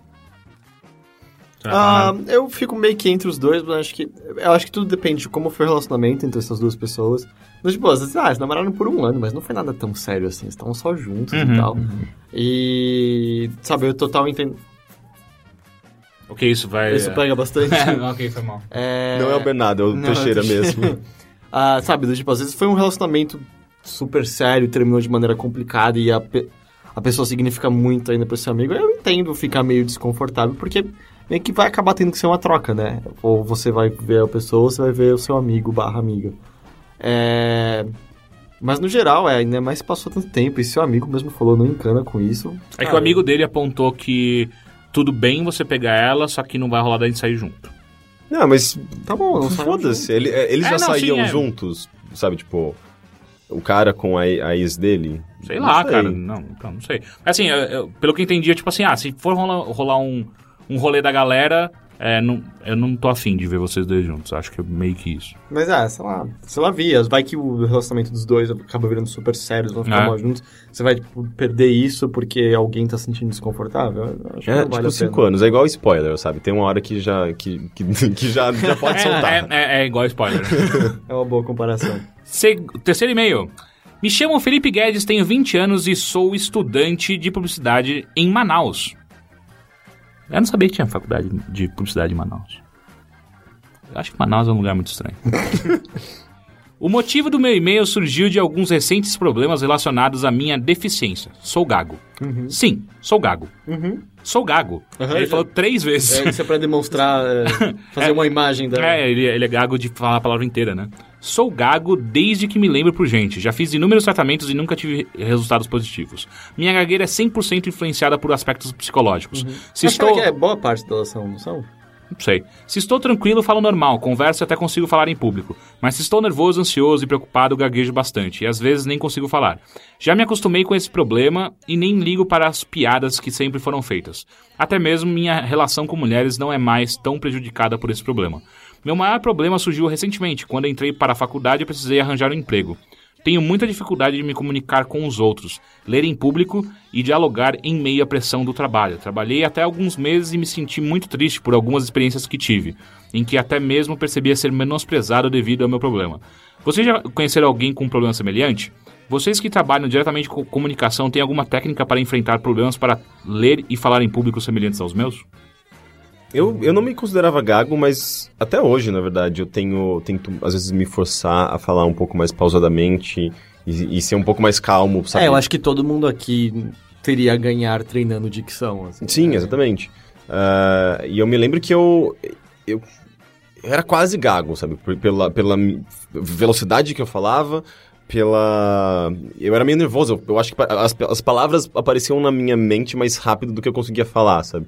E por isso eu acabava me atropelando. É, e era muito tem comum. o mesmo problema. Na adolescência eu, eu era bem, sabe, eu, eu, eu acho que era bem pior do que eu sou hoje. Eu acho que eu não sou um, um ótimo comunicador por conta dessa, dessa, sabe, dessa Você, não é um bom, velocidade. você pode não ser um ótimo locu- locutor, isso não, Talvez, não influencia sim. diretamente no que você escreve. Mas eu acho que é mais por essa coisa de, de afobação mesmo, de, de querer falar rápido demais e... Eu não sei, eu acho que é uma coisa que você pode ter um controle sobre isso. Mas- Depende de, de, eu acho que exercícios mesmo, você tem uma noção de que você pode controlar isso mais ah, melhor. Porque, tipo, é muito engra- engraçado, depende muito das pessoas com quem eu tô falando, da situação. Tem situações em que eu. Inclusive, assim, às vezes, si- situações em que, em que, que envolvem uma pressão maior, ou as, ou as pessoas estão reparando em mim, parece que eu, eu, eu paro muito mais e fa- tento falar mais pausadamente, mais com mais ah, atenção, sabe? Pra não. para evitar me atropelar ou falar alguma merda, sabe? E é engraçado, eu acho que É, é uma questão até- de auto, autoconsciência. Eu ia mesmo. até te usar como exemplo porque eu, a, a gente acompanhou a sua palestra na Campus Party Uhum. e você falou bem. Tipo, você não gaguejou, não travou nem nada, tipo, falou pra fora, coisa que você não faz com frequência. Uhum. Ah, que que, o que, que mudou ali? Não sei, eu acho que quando, eu- quando eu comecei a dar aula, por exemplo, eu percebi que eu, que eu não estava conversando com um amigo meu, estava conversando com um público e, e para não me sentir intimidado ah, ou nervoso, eu meio que olhava meio que pro horizonte, em vez de olhar para pessoas especificamente, sabe? Ah, e isso me dá uma tranquilidade muito maior, eu consigo transmitir simplesmente informações sem parecer que eu, esta- que eu, eu- sem me sentir julgado ou qualquer coisa do tipo. E eu me sinto mais, mais tranquilo. E daí a informação sai, sabe? Eu não, eu não travo. Não sei, eu acho que cada um encontra uma técnica, uma maneira de falar em público ou de se comunicar com amigos mesmo ou com desconhecidos e... Acho que, de, acho que acaba- de, nós três, o que fala melhor aqui é o Heitor. Ah, É, eu, eu- tenho, eu, eu- não eu- tenho nenhuma dúvida. É, eu, nossa, eu, eu, eu odeio como eu falo. Eu tenho Sério? muito ca- Sério? cacuete, eu falo tipo demais, eu engulo palavra. Eu, eu, eu, eu às vezes tenho vontade de fazer Fonoaudiólogo. fonoaudiologia pra melhorar Nossa, a minha mas- pronúncia e Não, tal. mas a sua pronúncia é perfeita. A sua pronúncia, a dicção, a... Eloquência. a eloquência, né? Tipo, e, você consegue elaborar, sei lá, uma frase que pra mim é, eu passaria algum tempinho pensando pra escrever, sabe? É, simplesmente falando, sabe? Sai naturalmente. E às vezes eu fico, fico meio. "Ah, eu queria ser assim que nem o Heitor Engraçado, Droga." porque na minha cabeça, pra mim, sempre quem falou de improviso melhor era o Teixeira. Hum. Mas e Sério? Quem, é, e quem sempre falou melhor depois de se preparar era você. que coisa. Não, é que assim, eu, eu uso um, um vídeo que você. Foi a melhor coisa que você fez, acho, em vídeo, foi aquele vídeo do 3DS que a gente tava na arena ainda. Mas aquilo também. Aquilo foi incrível mas que você aquilo fez. também era um texto pronto, vai. Eu não, Não, tava mas, falando porra, do zero. Vocês não chegaram a ver eu, eu- eu tentando gravar alguma coisa com um texto pronto, né? Não. É, é terrível. Eu acho que não. Um texto que levaria dois minutos pra você ler, eu, eu fico uma hora e meia tentando. Porque eu, eu travo. Eu, eu- eu só consigo fazer coisas quando eu não tenho um. Ah, nas nossas um- coisas de fim de ano, você foi tranquilo. Eu não tinha roteiro? Tinha, a gente lia as descrições dos jogos. Ah, não, mas, mas. você tava eu- lendo, Não, não, mas. o- lendo o texto de é, verdade. É, é, não. O que Ah, acontecia tem que é. estar na câmera. É, é, é, é. O que acontecia era, tipo, a gente gravava a primeira frase, né? No nosso final do ano, a gente decorava a primeira frase. E não sei se você lembra, ainda assim, pra mim, foi meio treta. Tinha umas primeiras frases que eu, tipo, eu travava. E depois a gente ia lá, comentava vídeo no- de, de games na, na E- frente. Mas eu não sei, a percepção de terceiros é sempre uma surpresa. Do tipo, sei lá, a gente grava resumo da semana toda semana. E eu- é só fazer aquilo, são 10 minutinhos, você comenta sobre as notícias que a gente já sabe meio de coração, sabe? Não tem nenhuma. só De quando- coração, É, de não- cor. de- é. Só quando tem alguma informação muito específica que a gente coloca anotado do lado da notícia, Uhum. como, sei lá, número de vendas, por exemplo. Pra mim é sempre normal, a gente liga a câmera, fala aquilo, mata em 10 minutos, vai pra edição pra tentar soltar o mais cedo possível no dia. E aí volta e mexe alguns comentários dizendo, é, o Heitor claramente está nervoso na frente da É, câmera. isso eu ainda." sempre achei muito E é estranho. meio, ok, tem alguma coisa que eu tô fazendo errado, porque eu sei que eu não tô me sentindo nervoso, mas é, eu não sei, eu tô olhando pro lugar errado, eu tô mexendo meu corpo de maneira errada. Eu Outro nu- dia mandaram, sei. tipo, o Teixeira tá felizinho hoje. Quê? É muito bizarro. é- E é engraçado também como a percepção de terceiros molda o que eles estão enxergando. Até eu comentei com o Teixeira hoje no nosso vídeo, no Shuffle do Grow Home. Ah, você joga de uma maneira específica, Rick, e- e cada um joga de uma maneira específica. Então, sei lá, você passa por um negócio que eu quero olhar e falo, Rick, olha aquela, aquela ilha lá embaixo. E aí você não olha. Rick, a, a ilha lá embaixo. Rick, pelo amor de Deus, vira a câmera e olha. Aí você vai. Ou quando a gente encontra o, o cristal, por exemplo, ô Rick, pega o cristal ali. Aí você não. Rick, tem um cristal. Pelo amor de Deus, é um colecionável, pega que você vai esquecer. E aí alguém comentou, ô, alguém precisa virar pro leitor e falar, calma lá, cara. E eu total entendo porque alguém pensa nisso. Só que hoje apareceu alguém comentando. Eu total entendo o Heitor, é nervoso ver o Henrique jogando. e é muito, acho que o, o próprio jeito da pessoa sendo aplicado a, e como ela acaba sentindo, né? Sim, e produto. ainda mais sendo uma coisa gravada. Às vezes cada um tem uma intenção diferente e um tenta di- direcionar a intenção do outro. sabe? Sim. É, é, a comunicação é difícil, assim, momentos. É, e a última pergunta dele é: a a- nós temos alguma técnica pra isso? Uma coisa que eu percebi pra mim, a falar melhor, por exemplo, eu tô fazendo isso agora. É pausadamente, com calma. Porque quando eu entro na. Vou falar rápido. Pra... E, o- e o que eu sinto, eu fiquei durante muito tempo com o vício de falar rápido, porque eu gravei durante muito tempo podcast com o Gus. E filha da quando- puta é, fala quando- rápido. não, Só que ele fala rápido e certo, e Não, é irritante. Mas não, Hum. o problema não era esse. O problema era que a coisa que eu tive que aprender com ele é que eu, eu tinha que falar mais alto e interromper ele, que senão eu não teria chance de falar. Ah, porque ele é assim. Ele é assim, podcasts. exato, e, ele é assim naturalmente. Sim. Só que eu acabei levando isso pros outros podcasts. Eu sentia que eu era assim no, no Games on Rocks e aqui às vezes cortando pra falar. E era meio que um vício pensando, ah não, espera aqui, eu não preciso, sabe? Aqui as pessoas esperam você terminar um argumento lógico pra falar. Então acho que também vai depender muito do seu meio. Porque sim, eu, eu sinto que as coisas saem mais tranquilas. Quando você fala, você dá essa respirada, que é o suficiente pra você É. pensar nas próximas 10 palavras que você vai preferir e tal. E eu sinto que às vezes nos próprios shuffles. Ah, por exemplo, agora eu falei próprios. É, isso me dá raiva, sabe? Eu não Adorei. é, eu acho que talvez eu repare mais porque saiu de mim. Ah, nos próprios Tipo shuffles. do tipo, o shuffle do Gravity Ghost. Eu lembro que na hora que a gente gravou e eu ouvindo depois é. Nossa, a gente tava sereno, né, Teixeira? Não tinha nenhuma. Porque existe uma certa pressa nesse, nas gravações desses vídeos, porque a gente não quer fazer um vídeo.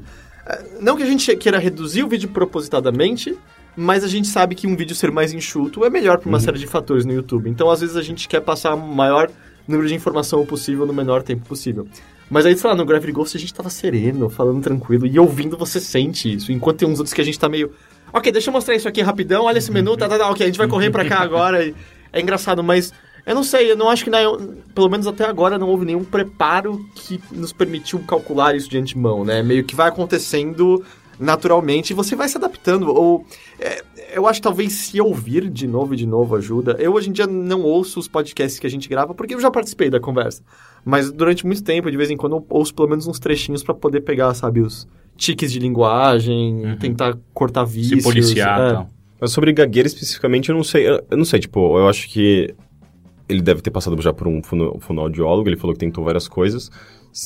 Às vezes passa por um psicólogo mesmo, sabe? Saber o, qual é a raiz da, da, da, da- da pressão que você, que você sente, do nervosismo, da- do medo. Mas parece que isso ele sabe também, né? Porque ele fala que ele claramente é quando ele tá nervoso, na frente de- de pessoas estranhas. Talvez tal. o melhor, a melhor coisa seja faça vezes o suficiente pra que você não fique mais nervoso com isso. Hum. Tipo, a primeira vez que você fala em frente a uma câmera, óbvio que você vai ficar nervoso, sabe? É, você tá sendo. Nossa, eu lembro a primeira vez que eu fiz isso, eu tremia num nível escroto. Sério, eu não conseguia falar direito. Porque Ah, a uma- gente gravou um vídeo recentemente, eu não conseguia. É, eu você não travou, você eu travou. travei completamente, porque é um negócio também que eu não tenho um costume de fazer. E eu travei. Eu queria fazer é de uma falar outra olhando maneira. pra câmera, sem nenhum... Sem, sem, nenhum, sem nenhuma ajuda. Tipo, você tá falando sem Tem- ter é, texto, você sem tinha nada. que ter, ser espontâneo. E eu não consigo ser espontâneo Ah. sendo com uma câmera e sendo registrado, sabe? É difícil pra mim. Eu não consigo ser espontâneo com texto na minha frente. E eu aparentemente consigo quando tô de ressaca. Não É. sei. Mas você tá Mas- falando de uma maneira tão, tão serena. Eu tava assistindo junto com a Giovana de novo esse, esse vídeo que a gente gravou. E ela falou: Olha, claramente ele tá de, de ressaca, mas ele, ele tá tão tranquilo com a É, ressaca então, dele, eu lembro né? de o olhar de vocês de preocupação, tipo, ah, o Heitor ferrou tudo, sabe? É, não, Ele quando fez- você chegou naquele dia, eu falei, puta, logo, logo hoje, E logo aí eu hoje. tirei um cochilo de dois minutos no sofá que pronto, é o que eu preciso, sentei e falei que precisava, tava terminado. Mas, mas então, às vezes é questão de você simplesmente fazer vezes o, suficiente. Qual é a situação que tá te deixando nervoso? É, é ir a um bar e tentar conversar com, com alguém galera. Mas eu acho que a gagueira não é, é comum, é tipo meio que todos os dias, né? Pelo Aham. menos gagos que Mas, eu é que, ele eu- falou, eu tinha um mas é amigo... que ele falou o que o empecilho maior é numa entrevista de emprego, por exemplo, não é? Ah, Então, às vezes é questão de, cara, faça mais entrevistas. Talvez, eventualmente, fique tranquilo o suficiente pra não te causar mais problema. um amigo, um amigo meu que era gago, ele gaguejava o tempo todo. E era tipo, comum, era é assim que eu conhecia ele. Se ele não gaguejasse, eu ia estranhar, sabe? E sei lá, era normal pra mim. É, eu tinha uma amiga no IG que, que tinha esse problema e ela, claramente, é, sei lá, estava só eu, ela e mais algum amigo que ela conhecia já conversando, era bem mais tranquilo. Agora, quando juntava, tipo, ela, ela coordenava alguns projetos no, no, no- trabalho e aí, tipo, se juntava uma galera, era foda, tipo, ela travava bastante. Ah, mas o que eu ia falar é, vocês estão falando de, de, de fonoaudiólogo, fo- fonoaudiólogo e tal. Foi, foi muito engraçado que naquela Campus Party que, que a gente deu palestra, o Henrique deu, eu dei uma também. Ah, lá eu descobri uma coisa muito interessante, duas, na verdade. A primeira é que logo acabou, um amigo nosso veio falar: Caralho, Teixeira, você tá falando igualzinho o Heitor. é, o cara falou que eu tô, que eu tô vivendo muito com o Heitor, eu tô falando igualzinho o Heitor. Como assim? Eu acho que não, mas o Eu cara acho que falou. você foi você mesmo ali. É, e aí a segunda foi Eu me que- identifiquei muito com... Tan, tan, É. tan. E aí o que aconteceu? A segunda foi que o UOL, o UOL Jogos, tem uma fonoaudióloga. Ah, é? Mas pra mim aquilo foi assustador. É tipo, sé- sério? Sério? Vocês, é esse o nível de produção que vocês têm? Tipo, O IG não têm- tinha. Não, pff, nunca teve, sabe? é, tem uma fonoaudióloga no UOL, sabe? Pô, é da hora. Aí eu fiquei pensando, tipo, será que tem na Folha também? Porque no Uau. Estadão eu sei que não tinha, pelo menos enquanto eu trabalhei lá. O UOL produz tanto vídeo assim? Sei lá, aparentemente sim. é muito louco, sabe? Tipo, tanto que na- foi muito engraçado. Eu pensei que todo mundo tinha escutado, porque na hora eu realmente me assustei. Quando o Theo falou, não, porque no UOL, por exemplo, a gente tem uma fonoaudióloga e tal. Eu parei, comecei a berrar no meio. O quê? Uma fono... Sério? Acho que essa parte stream caiu, eu não vi. Puta, isso. eu comecei. Eu não, eu não, não consegui aceitar aquilo. Tipo, vocês não são uma TV. Não, mas eu consigo entender, Eu acho exemplo, incrível o ter- Brandoni e a Fernanda Pineda terem, Uhum. porque eles estão fazendo um programa, acho que é semanal, lá, o... O Power Power Up. Up. E Faz sentido, eles estão... Uhum. É um programa formal pra internet, faz todo sentido que eles tenham.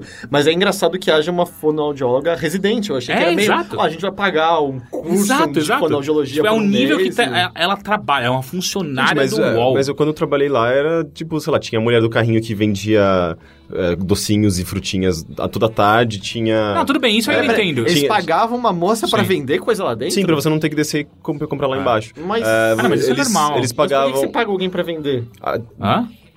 Não deveria só... Você não, é pra aqui. facilitar a vida do- das pessoas que trabalhavam lá. Tinha, Ela tipo, ficava andando, é como se fosse um cara com um carrinho de Ela caminhão. fica mandando em círculos dentro da redação. É? de, É de- sério, não é zoeira. Cara, que mundo De- bizarro. de- É? de Mas não é terça- isso não é, não é estranho, é De normal. terça É, e é quinta-feira, de terça e quinta-feira tinha laboral, que era tipo um exercício, vinha uma instrutora. É, o física. tentaram fazer isso algumas vezes. É, ninguém, meus- ninguém ligava. Nos meus dois anos de IG veio uma vez só. É. E aí eu tive que parar no meio que eu fui vomitar. Eu não lembro. Sério? É, eu não lembro. Eu tava fazendo, eu, eu A gente foi no japonês, provavelmente, que Eu, é eu japonês. acho que sim, o eu, chinês, com aliás. licença, eu passei pelo caminho. Que foi? É, eu, eu preciso vomitar. Eu, eu adorava. Nossa, não, eu- no IG, no IG eu não ligava. É Simplesmente assim, tipo, a- a- chegava a mulher, gente, tudo bem, vamos fazer um exercício agora. Eu pegava o fone, aumentava o volume. Tipo, não, isso não vai acontecer, cara. Ah, mas isso, isso é meio. Não, cara porque- chato. Não, sabe? eu fazia exercício O- em outras Que coisas. exclu- ficava exclusivo. Cara, eu exclusivo. fazia artes marciais, eu não precisava daquilo. É, Ok. Mas é que no meio do trabalho. Com os amigos de bosta. trabalho. Não, não, É, pra mim só me dava é aflição, vergonhoso. que é eu tô, perde- eu tô perdendo tempo. Eu, É. Vocês não sabem o que tá acontecendo no mundo de notícias enquanto eu tô aqui fazendo isso. Miyamoto é morreu. É. e eu tenho que alongar. Ele não alongou e tá aí morto. É, mas enfim, cara, é, eu acho que o conselho do psicólogo pode ser uma boa pra te ajudar. De qualquer forma, eu acho que o conselho do Heitor também é boa, que pratique, que uma hora sai. Ah, agora a pergunta do leste, do leste não, do o ESC.fm. leste europeu. Eu ia falar do Leste FM. Do S.FM. Primeira, qual a expectativa de vocês para o novo filme de Mad Max? Preferem que seja mais na pegada do primeiro e do dois, ou vocês preferem a zoeira da Cúpula do Trovão e da Tina Turner? pegada do, prim- do primeiro e do... Apesar que eu sinto que a pegada do primeiro e do segundo são diferentes. O meu Eu prefiro o favorito... dois. É, o meu favorito é o 2. Sim. eu espero que seja... Pode ser uma pegada, vamos dizer, de meio termo entre os dois. Mas pelo que eu vi dos trailers, parece que tá uma pegada bem de dois. É, eu Bastante. também senti isso. Mas eu tô bem... Eu tô bem animado, assim. Eu tô É que- animado, inclusive, com um jogo que vai sair. Sim, sim. Parecia legal quando a gente É. viu há uns anos na BGS. Foi 2012? 13 ou 13, 12, 13. é. 13, É que o, o que é peculiar é que agora a Avalanche tá, sabe, mostrando cada vez mais coisas do Just Cause 3 e quase nada do, do, do jogo do Mad Max. Faz muito tempo que Ah. sumiu. Eu acho que talvez tenha algum problema. Mas é que assim, eu. Eu gosto de filmes, mas é. Ah, quando sair, saiu, sabe? Eu não fico. Ah, eu também não. Oh, caralho! Tipo, a- as pessoas que ficaram loucas com o Homem-Aranha. Eu também, eu- não entendi nada. eu, eu acordei eu achei que tinham descoberto a cura do câncer quando É? eu li o Twitter. E aí. Por, por que, que isso é tão importante? Eu não. eu- Ah, é o hype, eu não mas eu não. Não, não, a gente, não, não, A gente, a não. gente Não, se, não. se O disso. marketing é uma coisa. E eu entendo o marketing ir pra cima e ele tem que ir. É o trabalho do cara. O que eu não entendo é a- a- a- o mundo, o mar de pessoas que vai seguir esse Fanboy. marketing. Cara, não é tão simples assim pra É, mim. é, não sei. Ah, eu- é fanatismo, cara. Talvez eu É não ame nada o fanatismo por um- suficiente. É, é um- Talvez eu não ame nada o suficiente. Então, é, É. mas isso- eu acho isso ótimo. Eu, eu me sinto. Eu acho que é um privilégio pra, pra gente não ser fanático. Porque qualquer tipo de fanatismo é, é você, tipo, tá ignorando vários defeitos e sendo cego por várias coisas, sabe? E geralmente você tá sendo manipulado É que também eu, eu por não sei pessoas. se a gente ficou velho e cético. Eu ainda considero que eu gosto muito de algumas coisas. Uhum. É, perdão que esse não é o podcast de games, mas ah, teve lá o trailer de Persona. De assistir, porra, o trailer tá animal, mó animado pra jogar esse jogo. Vocês viram eu jogando agora há pouco, né? O One Finger Death Punch. Aham. É, você tava bem animado Eu jogando. tô me animando muito Mas eu-. Ah, mas É isso que- não é fanatismo. É que pra mim o É, lance é, então, pra mim o lance é independente de como eu me sentir, esse jogo vai sair ou não, vai saber, mas vai. Quando ele sair, eu vou jogar e eu vou curtir, tipo, ficar pulando Antecipando, louco. né? Assim, eu lembro de me sentir assim quando eu tinha 12 anos e era véspera de Natal, eu ia ganhar Donkey Kong 64. E aí eu sei cantar aquele rap até hoje. Mas, mas era, era uma situação diferente. Hoje em dia, pra mim, é, tem muitas coisas que eu quero. Pô, eu quero assistir o filme do Mad Max? Quero. Vou assistir os filmes do Vingadores? Ah, provavelmente. O primeiro foi mais divertido, por que, que eu não assistiria os outros? Esses filmes de super-heróis são diversões legais.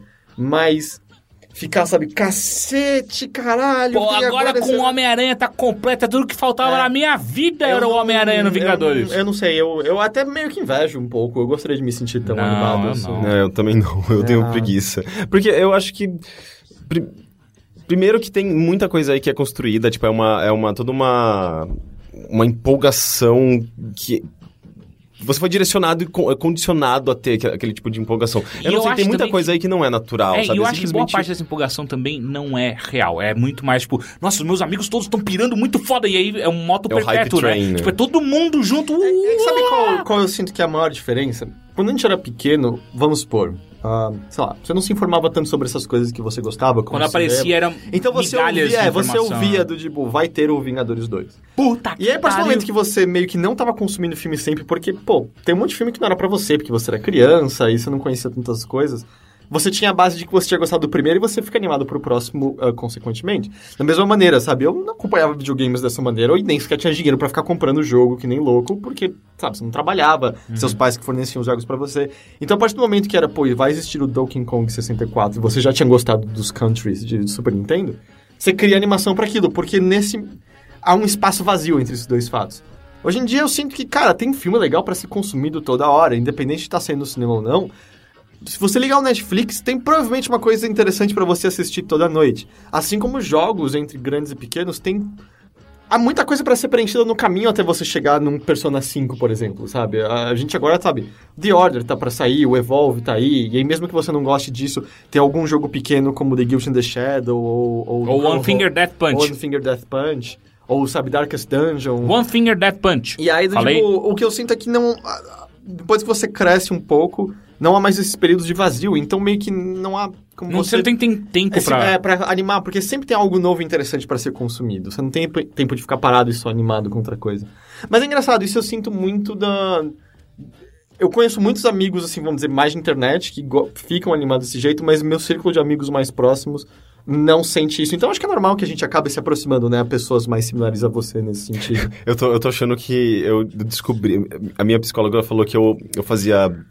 Eu era overthinking demais as coisas da minha vida. Isso tava me prejudicando. Você hiperanalisava. É, hiperanalisava as coisas demais. E eu percebi que o podcast tá me, me fazendo isso. Aí o cara só fez uma pergunta. O que, que vocês esperam de... de, de... É, pode crer, né? De que que era do Mad Max. Mad Max. E a gente foi longe pra caralho. é bom, eu acho é, é, ótimo. eu- eu Mas não na hora do sexo.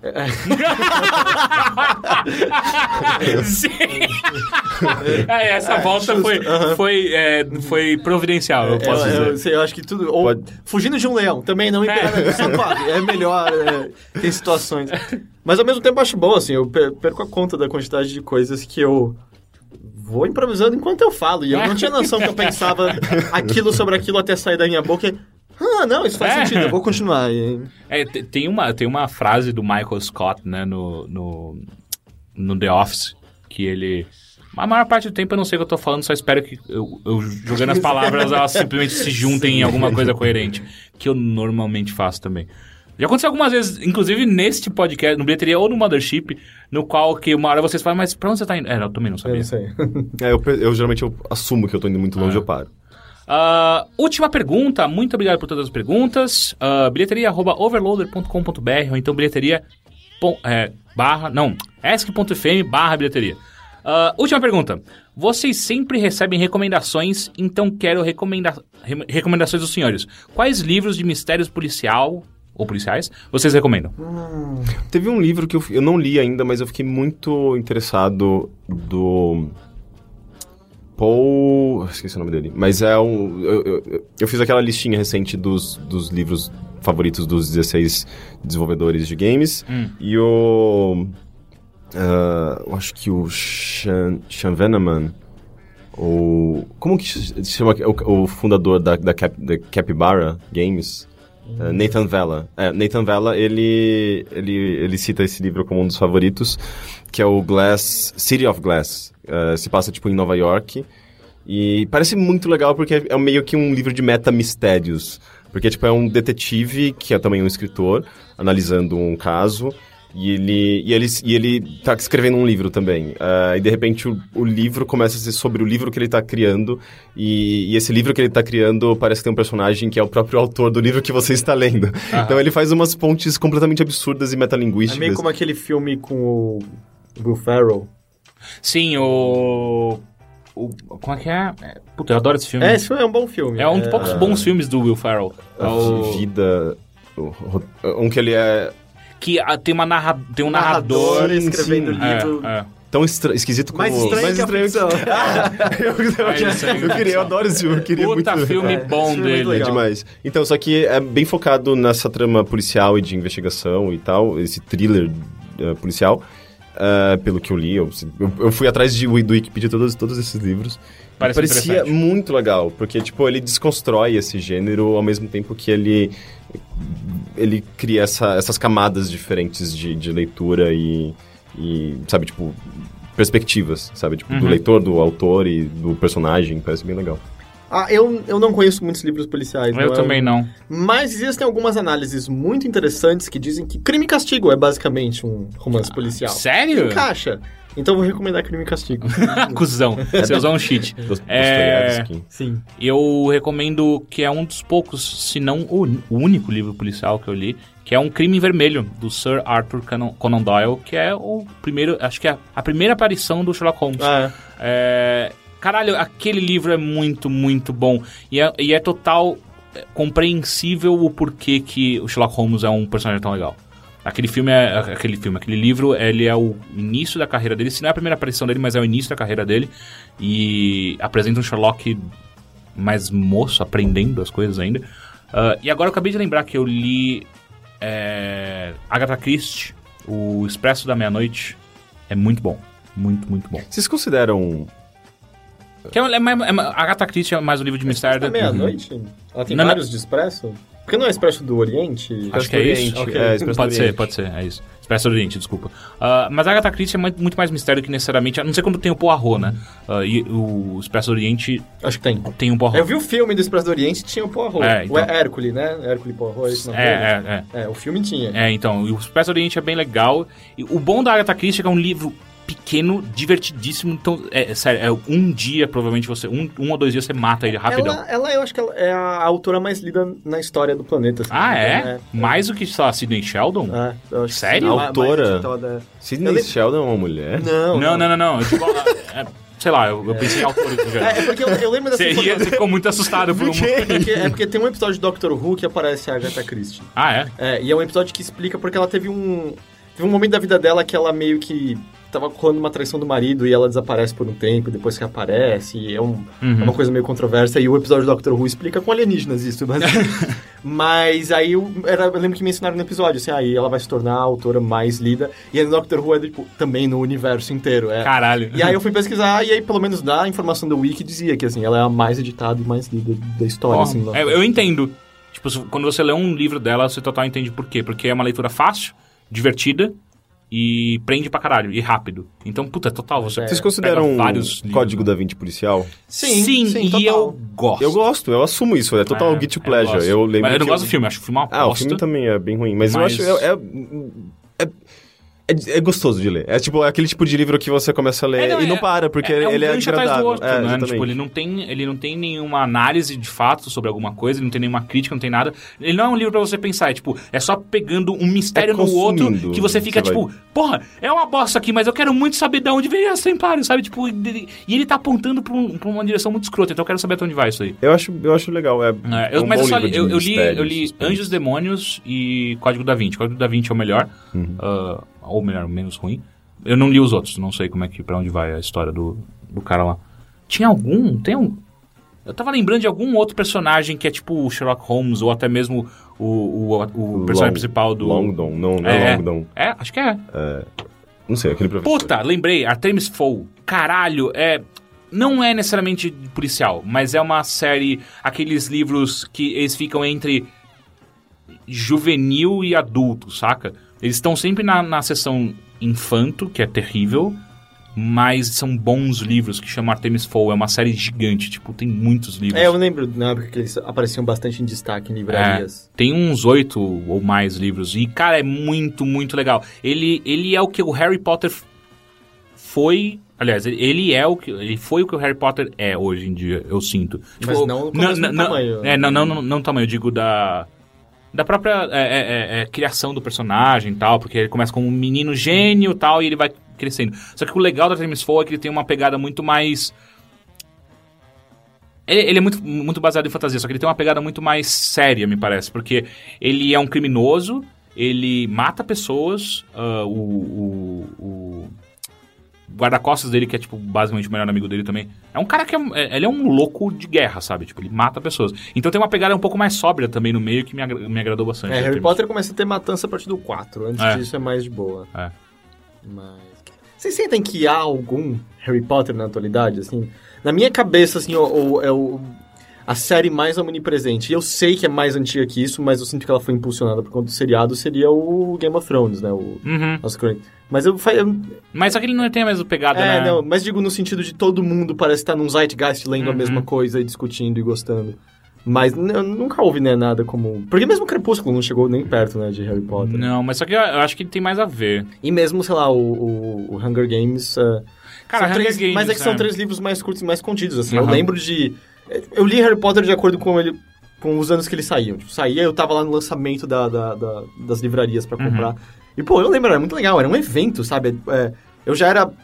é, Vamos dizer assim, eu cresci com Harry Potter. Acho que o primeiro saiu, eu devia ter 12 ou 13 anos, Por aí. talvez. Então, quando o último saiu, eu já era relativamente velho. Considerando que tinham pessoas muito mais novas que É, começaram o último saiu, eu tava na faculdade já. Eu, eu acho que eu tava pra entrar na faculdade. É. Ou já tava na faculdade, eu não lembro. eu já tava na faculdade. Mas eu lembro que foi muito legal, sei lá, parar no. achar um lugar pra parar no shopping, ver a loucura que tava aquilo. E aí, no, no caso, foi o shopping no Vila Lobos. E aí tava rolando um concurso de cosplay de Harry Potter. Caralho. Aí que é mó fácil, né? Mas aí tava rolando também duelos de varinhas mágicas e tal. Mas foi muito legal, porque era uma, era uma livraria borbulhando de uma maneira que eu nunca vi, assim, todo mundo E nunca mais rolou feliz, de novo, né? E as pessoas segurando o livro como, caramba, que legal, coisa preciosa. E havia uma coisa... As pessoas que sabiam falar inglês, sabe, comprando antes, tentando explicar pra quem ainda não, não tava esperando a tradução. E tinha um grupo na livraria falando, eu li a última página. Eu li a última página, cara, eu li a última página. Era legal, assim, era, foi, É. foi gostoso, sabe, passar, passear na livraria esse dia. É, E- eu, não- eu não passei por isso, mas eu entendo o que você quer dizer. Tipo, e eu acho que a gente não teve mais. Não, desde é, não desde teve. o de Harry nada, Potter. nada tão grandioso, seja tipo, pra cinema, pra, pra livro, pra, pra qualquer coisa. Porque antes disso também, eu não lembro também de antes de Harry Potter ter rolado algum livro nesse nível, ainda mais pra jovens, sabe? É, não, na minha cabeça também não. Eu não lembro de nada. Se bem que você viu- vocês viram que estão gravando o Escaravelho de, de Ouro, Você né? me falou, é, eu, eu tô muito impressionado com isso. Qual que é esse da Caravelho de coleção Vagalume, sabe? Sei, verdade. São os livros infanto-juvenis. É, eu não gosto deles, porque, sei lá, eu não gostava de ler naquela época e... Era meio que pra aprender a gostar de ler. É, né? é. E eles estão fazendo o filme agora. Eu fiquei muito impressionado. Tipo, Porra, foi pra frente. Eu lembro que o primeiro livro que eu gostei Foi de ler. frente. O primeiro livro que eu gostei de ler de verdade chamava Depois daquela viagem. É um livro sobre AIDS. Foi um livro muito foda, Ah, cara. minha irmã tinha esse livro. É, e depois, depois de anos eu fui ver que a autora do livro, ela foi pro Gil Soares, tal, deu uma entrevista. É muito foda, eu gostei bastante daquele Não, livro. tinha livros bem bons ali. Ah. Eu li alguns. Ah, Enfim, é, acho que a gente falou bastante de livro, mais até do que necessário. Enfim, muito obrigado, senhores. Muito obrigado. Até a Obrigado. semana que E vem. Bom carnaval a todos. Bom Se carnaval. que Muita não, folia. isso aqui quando sair, Já, Já- tá acabando o carnaval, É? é. Espero que você não tenha morrido no É, carnaval. que a gente, tá, a gente tinha que ter desejado bom carnaval no último Mothership. mas Verdade. a bo- é, todo mundo esqueceu aqui que era carnaval, né? É, a gente, Então- é, eu fui lembrado, acho que ontem, É. coisa assim. Mas então a gente espera que você tenha tido bom carnaval, tenha feito sexo com camisinha, Sim, tenha bebido responsavelmente sim. e que se você não tenha saído pra festejar, você tenha jogado coisas e assistido coisas muito legais na sua casa. Você fez quase que um desejo de Natal, né? Pô, você desejou só coisas boas. Eu achei muito Ah, legal mas isso. por que, que eu desejaria coisas ruins? Ah, não sei, às vezes. Você é tão amargo. então tá, senhores, até a próxima. Tchau. Tchau.